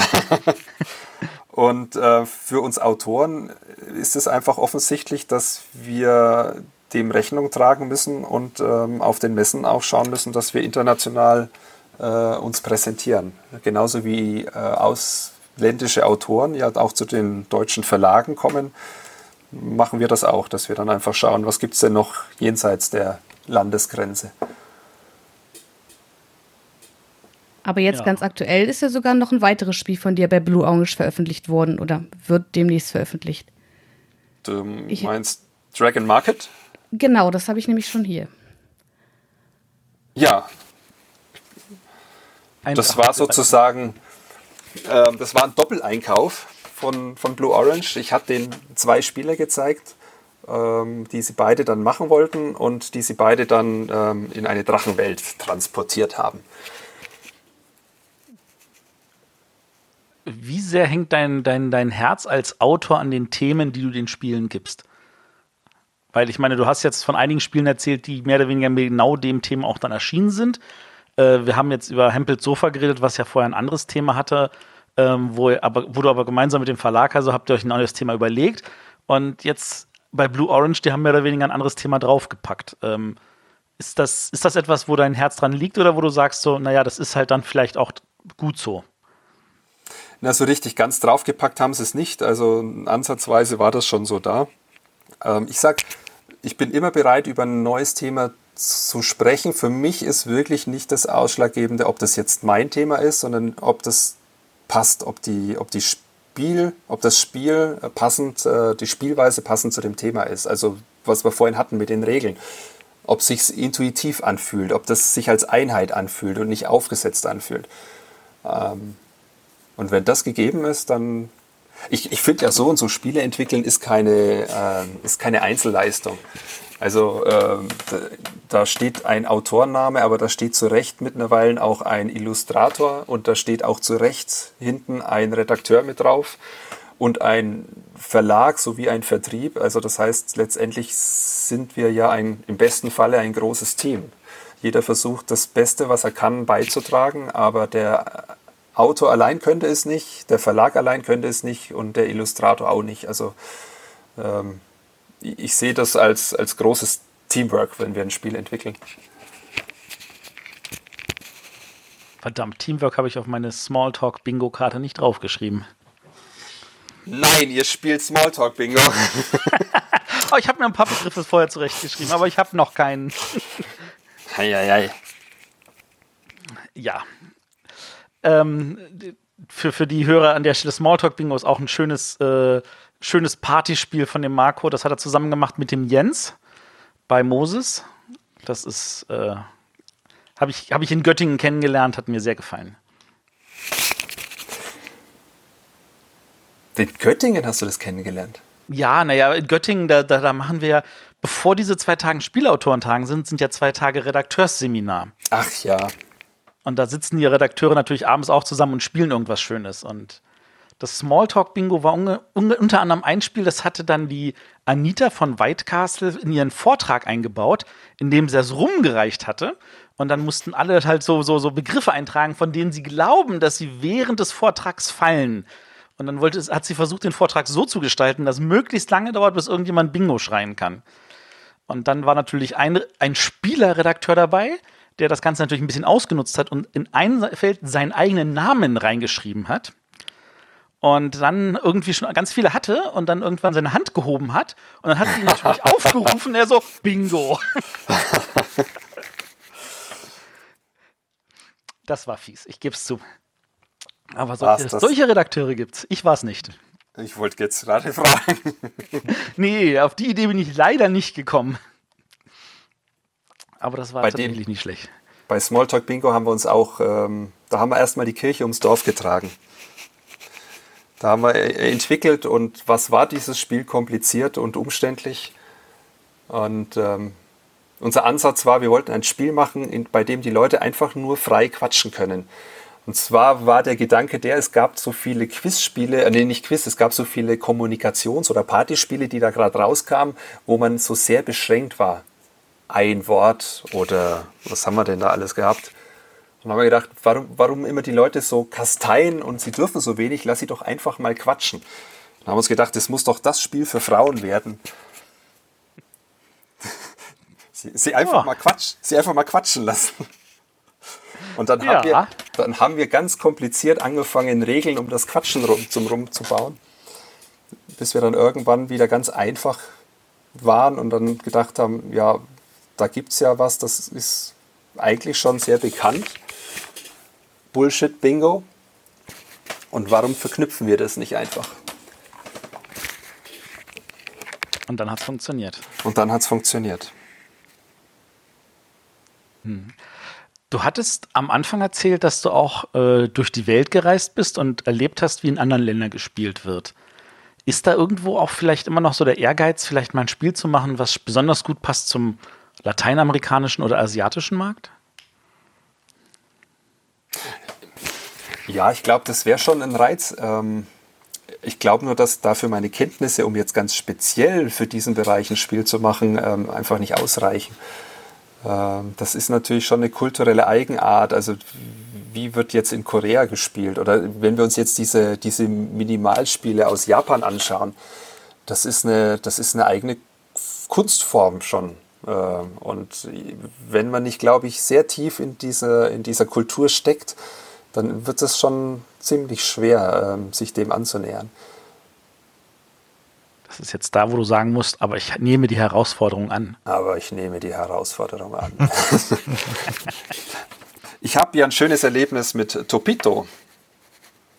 Ja. Im, Im Sinne von diesem, man muss auch zu den ausländischen internationalen Verlagen gehen, war ich dann bei Korea Board Game beim Leon und habe ihm ein Spiel gezeigt. Äh, und das war jetzt lange Zeit ausschließlich in Korea veröffentlicht. Und ich fand das so toll, ähm, von dem Verlag und vom Leon Bilder geschickt zu bekommen von ähm, Koreanern, die da sitzen und das Spiel spielen. Und diese Vorstellung, dass auf der anderen Seite dieses Planeten es ein Spiel gibt, das es eigentlich nirgends anders gibt äh, und dass da so gespielt wird, das, das war toll. Das äh, ist ein schönes Gefühl. Das Spiel gibt es aber immer noch nicht bei einem deutschen Verlag, oder? Nein, das gibt es noch nicht bei einem deutschen Verlag. Das war lange Zeit im Gespräch bei einem Verlag, aber es, leider hat es nicht geklappt.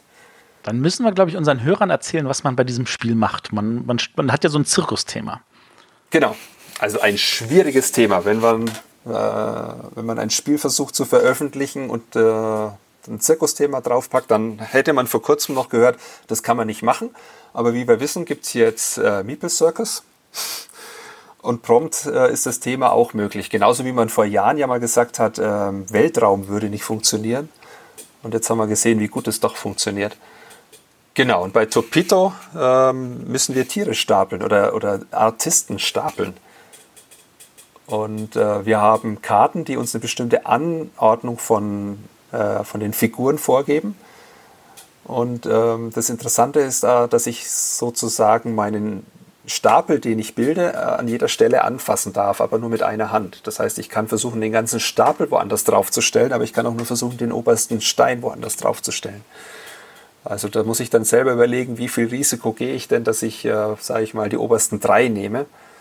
Äh, und das Ganze, und dadurch kriegt es dann so einen eigenen artistischen Moment, in dem ich versuche, das äh, auf die andere Manege hinüber zu balancieren. Also hast du doch den asiatischen Markt getroffen, mehr oder weniger. Ja, ich habe festgestellt, dass die Koreaner ähm, diese Art von einfachen Geschicklichkeitsspiel, ähm, dass, dass sie das mögen. Ähm, Folded ist ja auch so ein Beispiel, finde ich, wo man diese Servette falten muss. Das ist, Das finde ich auch total spannend, weil die das tatsächlich in verschiedensten Variationen jetzt jedes Jahr neu rausbringen irgendwie. Also, aber auf Deutsch ist das, glaube ich, auch noch nicht erschienen. Nein, aber jetzt kriegt es ja so einen. Ähm, haben die nicht so ein Duellspiel jetzt gemacht mit dieser Technik? Ja. Ja, ne? Wie, wie wichtig ist es dir tatsächlich an der Stelle auch mal mit, mit solchen anderen Materialien zu arbeiten? Ich meine, Folded funktioniert ja vor allem dadurch, dass du halt so ein Stofftuch hast, das man halt also auch falten kann, ohne dass es danach kaputt ist. Mhm. Hast, hast du Lust, da was auch mal irgendwie in der Richtung zu machen? Ich meine, klar, bei Kindern spielen, da gibt es ganz öfter mal so, dass das, ach komm, lass uns was mit Magneten machen oder mit irgendwelchen Kügelchen oder so. Aber so, so mit ganz anderen Sachen, so wie halt so eine Stoffdecke. Ja, das ist natürlich, das ist natürlich ein großer Reiz. Ich habe hier bei mir im Büro zwei große Kisten, in denen ich ähm, Spielzeug sammle. Ähm, und zwar so kleines, kleinen Schnickschnack.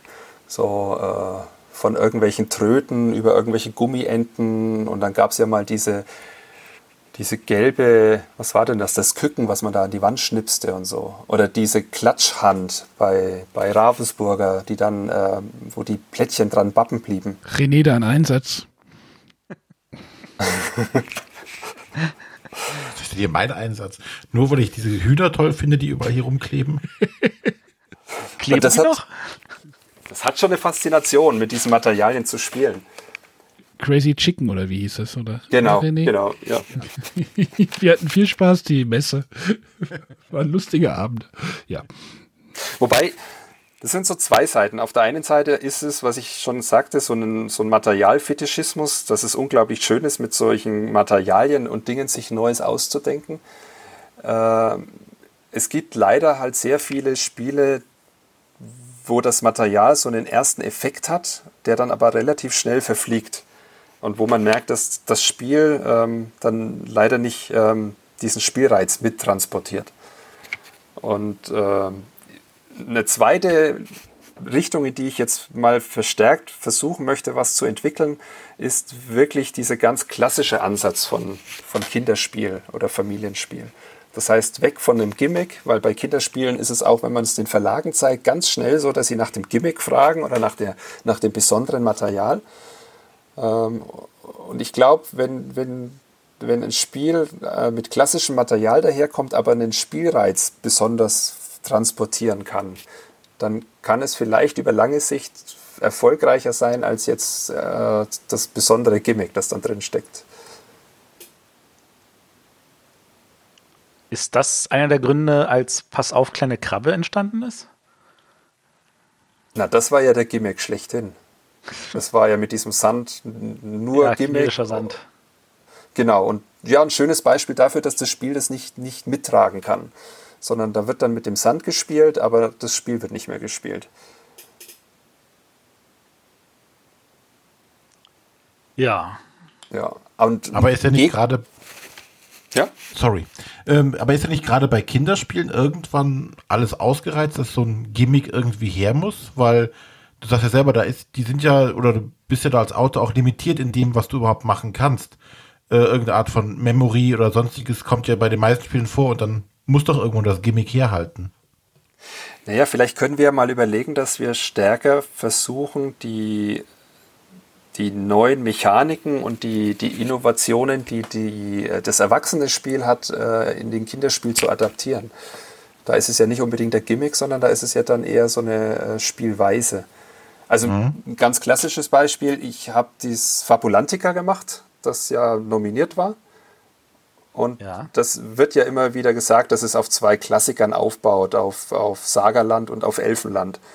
Und das war ja genau die, Intuit äh, die Intention bei dem Spiel, etwas äh, mit dem Material zu machen, was bekannt ist und mit Mechaniken zu machen, die bekannt sind, die aber eine neue Kombination ergeben.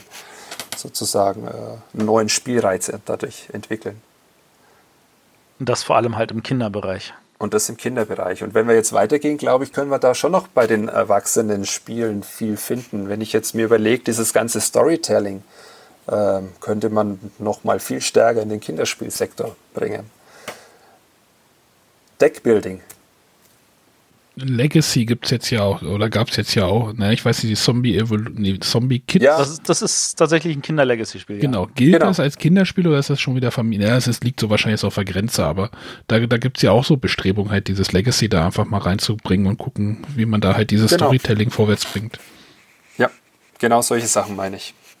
Aber gibt es denn auch so eine Entwicklung, in Anführungszeichen, bei den Kindern zu erkennen, dass die Kinder von, weiß ich, vor 15 Jahren konnte man mit weniger äh, neuen Sachen konfrontieren als die heutigen Kinder?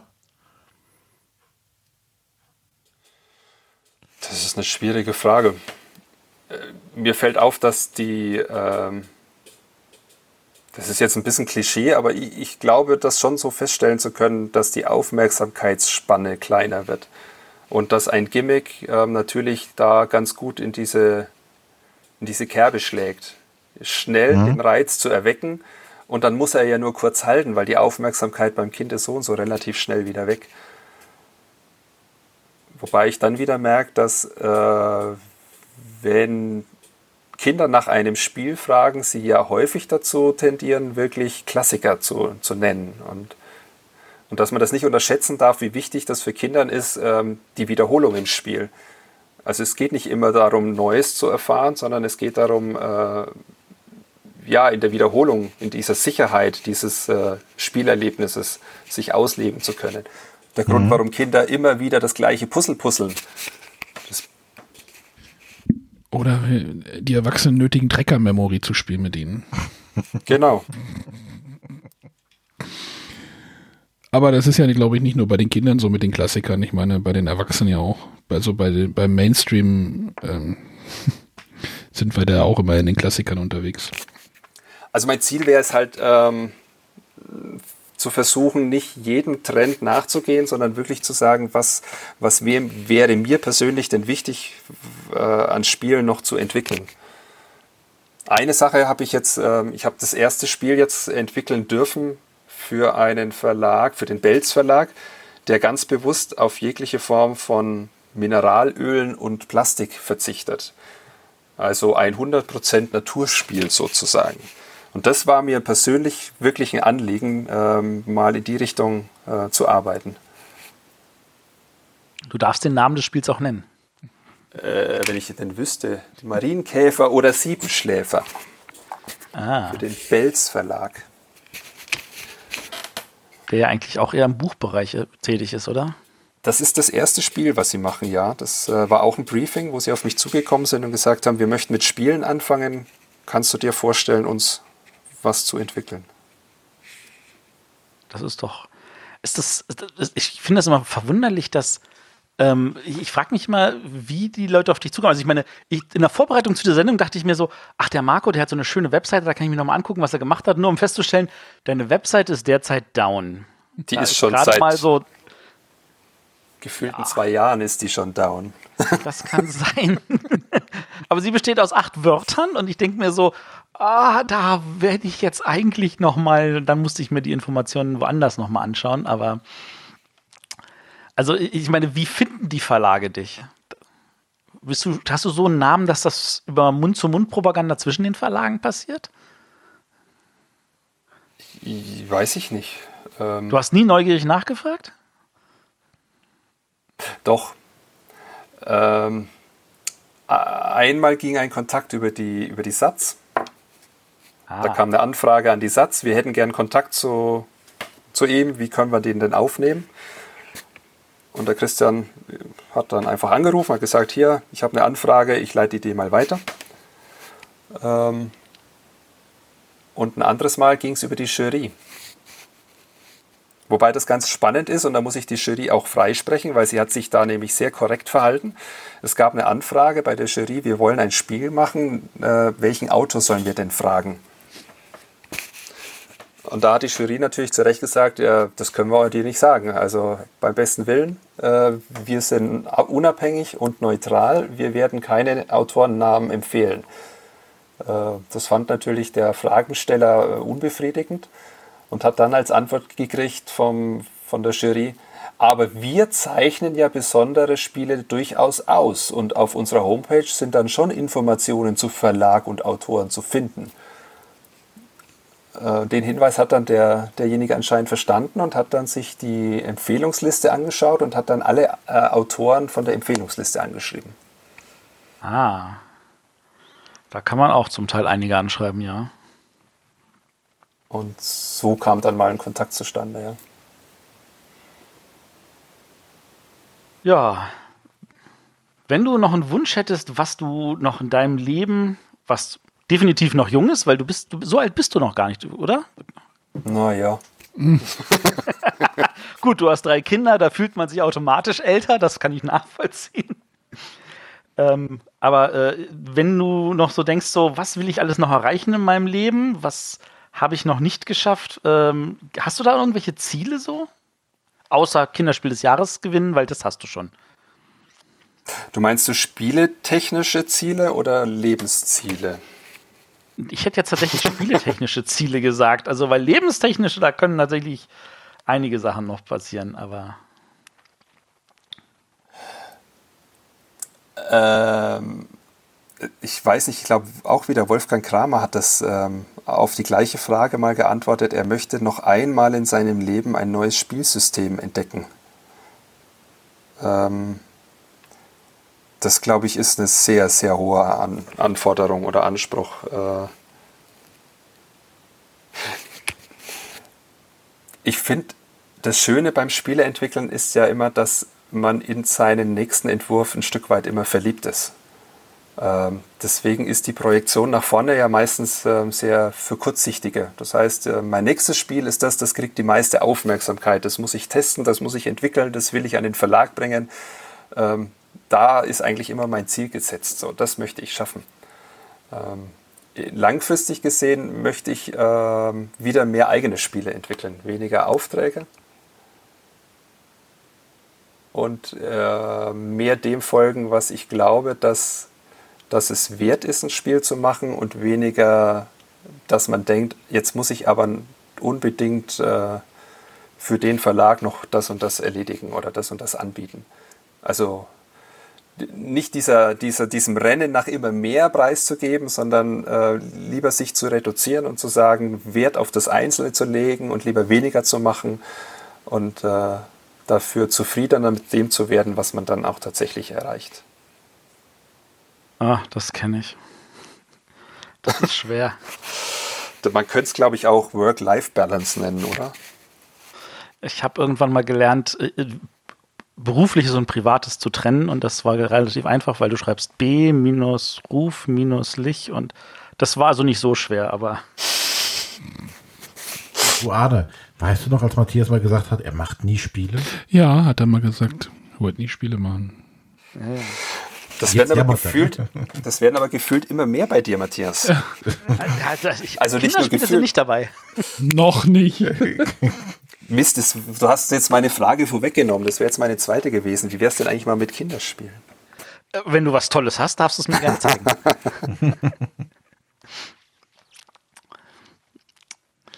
Aber wir Wobei kennen diesen aufstrebenden Verlag ja nicht aus äh, Berlin hier in diesem Podcast.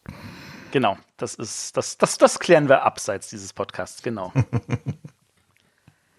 ja, ähm, ich denke, damit haben, hast du einen relativ schönen Eindruck von dir vermitteln können. Habt ihr noch irgendwelche Fragen, Kollegen? Nein. Nein. Die Sonja vielleicht? Nein. Nein. Ach. Du siehst, meine Kollegen sind auch alle wunschlos glücklich. Doch, du hast doch, alle unsere Fragen umfangreich beantworten können. Eine Sache habe ich noch, einen habe ich noch. Ähm, was wir jetzt bis jetzt gar nicht so mal angesprochen haben, ist, wir haben jetzt über dich viel als Autor und äh, die Frage nach, was ist dein Lieblingsspiel, dabei möchten wir auch gar nicht stellen, aber welches Spiel spielst du denn aktuell so selber gerne? Was ist denn da so dein Highlight momentan? Also es gibt ein Spiel, was ich zurzeit relativ häufig spielen muss und gleichzeitig aber noch gerne spiele. Ähm, und zwar mit meinen Kindern Skyo. Ah. Mhm. Das ist einfach, ähm, das funktioniert in jeder Besetzung, das funktioniert in jeder Runde. Da kann die Oma mitspielen, da können von meinem Kleinsten bis zu meiner Größten alle mitspielen. Und wenn sie vor der Spielewand stehen und sich und abends zum Beispiel überlegen, was spielen wir jetzt noch, also einer von den dreien zeigt immer aufs Gaio. Cool. Gut, das soll dann auch noch gewesen sein. Ja, dann sind wir also mit dieser Folge durch. Vielen Dank, Marco, dass du Gerne. hier Rede und Antwort gestanden hast. Und ähm, ja, wir ähm, hören uns dann ja auch nächste Woche wieder. Ähm, da gibt's Für all, für all unsere ne? Hörer, die jetzt sagen, verdammt, ich hätte aber noch eine Frage an den Marco.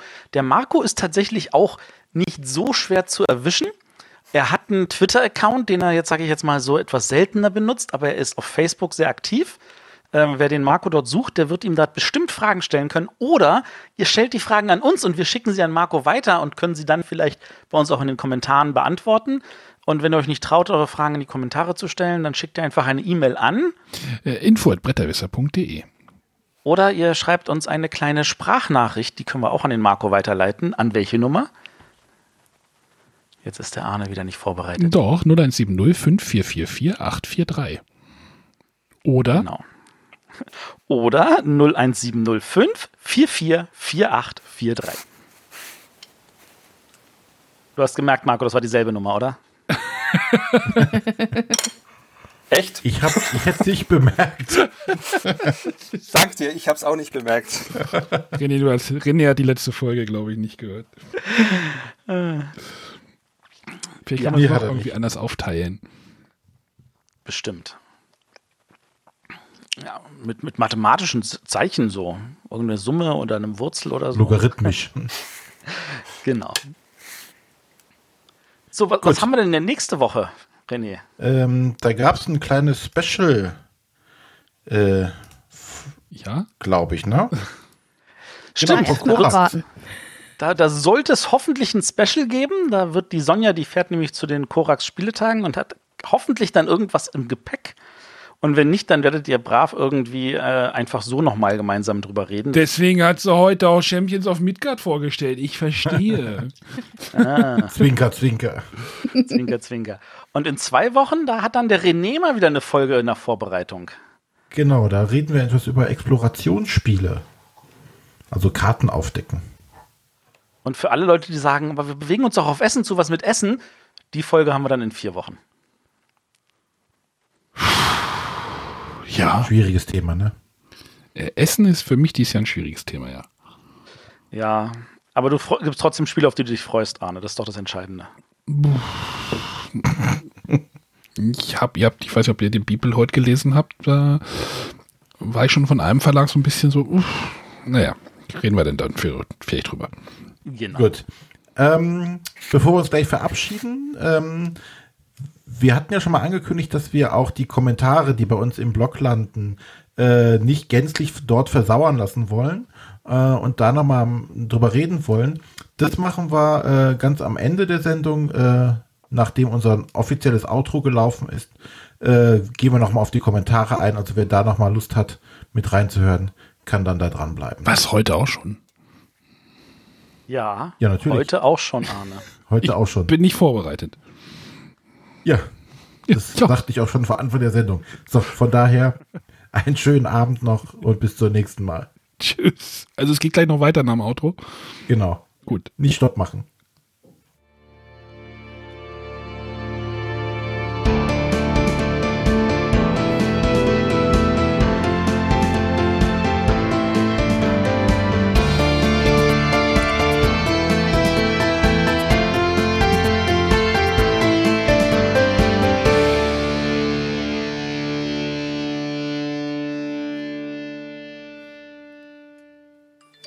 Ihr verwirrt mich. Du hast nur eben das nicht sind wir doch zugehört. gerne. Mir ist übrigens aufgefallen, als ich mir das No Return gerade auf BGG angeguckt habe, das habe ich schon zwei, dreimal gespielt. der dazugehörige Redakteur ist ein guter Freund, das ist der Daniel Gasser. Ja. Den hatten wir ja auch schon hier in der Sendung und äh, der hat das mit mir tatsächlich schon gespielt. Das habe ich also gut in Erinnerung. Wären das auch diese Bakalitsteine am Ende? Weißt du das? Ja, das sind genau die. So viel zum Thema Kommentare. Wird nie ab. Ja, klappt, klappt hervorragend. Ah, Nee, kommen wir einmal zu, zu den Kommentaren. Also ja, die Überlegung war ja, ähm, die Kommentare einmal kurz durchzugehen und vorzulesen und wenn es sich lohnt, äh, dann da auch eine entsprechende Antwort oder äh, nochmal drauf einzugehen. Ähm, die letzte Folge, da war ich ja leider nicht mit dabei, das waren die Multi-Use-Cards. Und äh, da gab es auch einige Leute, die haben schon was äh, dazu kommentiert und da wollen wir jetzt einfach mal kurz drüber gehen. Ähm, und zwar hatte die Jessica geschrieben, äh, wäre ein Ass in Romy eine Mehrzweckkarte, die kann man ja, wie sie in der Folge, äh, vor der 2 oder hinter dem König legen. Das müssen jetzt die Leute sagen, die jetzt an der Folge teilgenommen haben. Ja. Ich habe tatsächlich bei diesem Kommentar auch überlegt und dachte mir so, ja, wenn man sie tatsächlich in beide Weisen nutzen kann, dann ist das eine einzelne Multi-Use-Karte, aber das macht das gesamte Spiel noch nicht Multi-Use-Kartenspiel, sage ich jetzt mal so. Ist ja auch gar nicht verwirrend. Ja, naja, ich meine, wenn du, wenn du ein Spiel hast und du hast da 50 Karten drin und von diesen 52 Karten und von diesen 52 Karten sind vier Multi-Use mit zwei Funktionen und die anderen 48 nicht, dann ist das für mich noch kein Multi-Use-Kartenspiel. Also ist halt das Ass in äh, Blackjack 17 und 4 auch Multi-Use. Ist ja irgendwie auch 1 und 11 oder wie war das? Genau. Ja.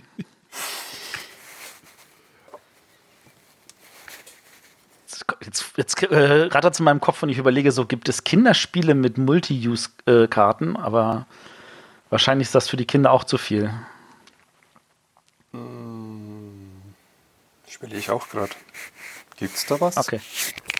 Also ich meine, was, was auch in Kommentaren genannt wurde, ist natürlich, dass Karuba ein Plättchenspiel ist mit Multi-Use-Plättchen, weil du halt auch die Plättchen einfach anlegen kannst und oder sie wegwerfen, um deine Figur zu bewegen. Aber das ist natürlich, ähm, um es mal so zu formulieren, ähm, kein Kinderspiel mehr. Das ist tatsächlich schon Familienspiel. Aber, Aber natürlich trotzdem vielen Dank für diese Anmerkungen an die Kommentare. Also. Genau, vom Alexander. Unter anderem, ja. Genau, das war ja nämlich jetzt der dritte Kommentar, den haben wir jetzt einfach mal vorgenommen. Der Alex hatte gesagt, als bei Multi-Use-Plättchen wäre Karuba schön gewesen. Ähm, dann hat der Alex aber noch einen zweiten Kommentar. Ähm, und er wirft mal Cylon in die Runde ein. Äh, man spielt eine Karte aus, entscheidet sich für eine Seite. Äh, alle anderen Spieler können die andere Seite gleich Aktionen äh, aus oder auswählen wahrscheinlich. Außerdem stehen alle Spieler immer Standardaktionen zur Verfügung. Passt ja. das? Das ist, also Cylon würde ich definitiv auch in den Multi-Use-Bereich reinsetzen, ja. Ich kenne das gar nicht. Das ist, glaube ich, auch nicht auf Deutsch erschienen, daran liegt Ah, deswegen kenne ich es nicht. Genau. Gut. Das sind so die und dann haben wir noch von, von dem Christian äh, ein Kommentar und zwar wirft er einmal Duel Masters mit rein. Wurde seinerzeit deutlich von Yu-Gi-Oh! überschattet, aber es sind mir Multi-Use-Karten das erste Mal aufgefallen. Da müsstest du jetzt wieder, Matthias, einspringen. Das müsste doch dein äh, Gebiet sein. Ja, also das ist halt so bei Duel Masters, ähm, du hast halt auch äh, ein Ressourcensystem, so wie bei Magic, aber du hast halt keine Ressourcenkarten in der Form, sondern du hast halt die Karten, die du spielst, kannst du halt entweder als Monster ausspielen oder sagen, ich lege sie verdeckt als Ressource vor mir ab. Und das ist halt an der Stelle diese Multi-Use-Verwendung. Das ist definitiv etwas natürlich, was einem in der Stelle auffallen kann, das stimmt. Mhm. Und dann die zweite Erwähnung davon wäre bei ihm, zu dem großartigen digitalen Brettspiel Gremlins Inc., was mir nicht sagt, das selbst ja. Karten als Aktion oder Würfel benutzt, gibt es auch ein großartiges Print-and-Play-Kartenspiel, bei dem die Karten als Aktion oder Ressource verwendet werden kann. Klare Spielempfehlung. Kennt das jemand? Sagt mir gar nichts. Nein. Er hat auch keinen Link dazu hinterlassen, oder? Nee. Nein. An dieser Stelle, wenn du das nochmal hörst, Schick uns noch einen zusätzlichen Kommentar mit einem Link dazu, damit wir da vielleicht ein bisschen mehr auch nachlesen können. Das klingt auf jeden Fall interessant. Gut, ähm, das sollte dann auch schon gewesen sein. Ähm, wenn jetzt für diese Folge wieder Kommentare aufschlagen, werden wir das in der nächsten Folge dann auch wieder mit aufnehmen, so dass diese Kommentare einfach nicht im Nirvana verschwinden. Und denkt dran, ihr könnt auch Audiokommentare machen. Da freut sich der genau. Arne immer. Und was soll ich jetzt spielen als Outro? äh, Da Bis musst du nicht. Du, du kannst ja unseren Gast fragen, ob er uns irgendwie ein Outro singt. Ich glaube, ich bin nicht mehr da. Ach so, na dann, dann nicht. Das ist Ich, okay. ich, ich spiele eins passend zum Wetter heute. Ah, da gibt's wieder, Okay. gibt's wieder Strikes. Nee, weil, äh, komm, ich habe die Pyramide hier noch liegen. Bis dann. Tschüss. Tschüss.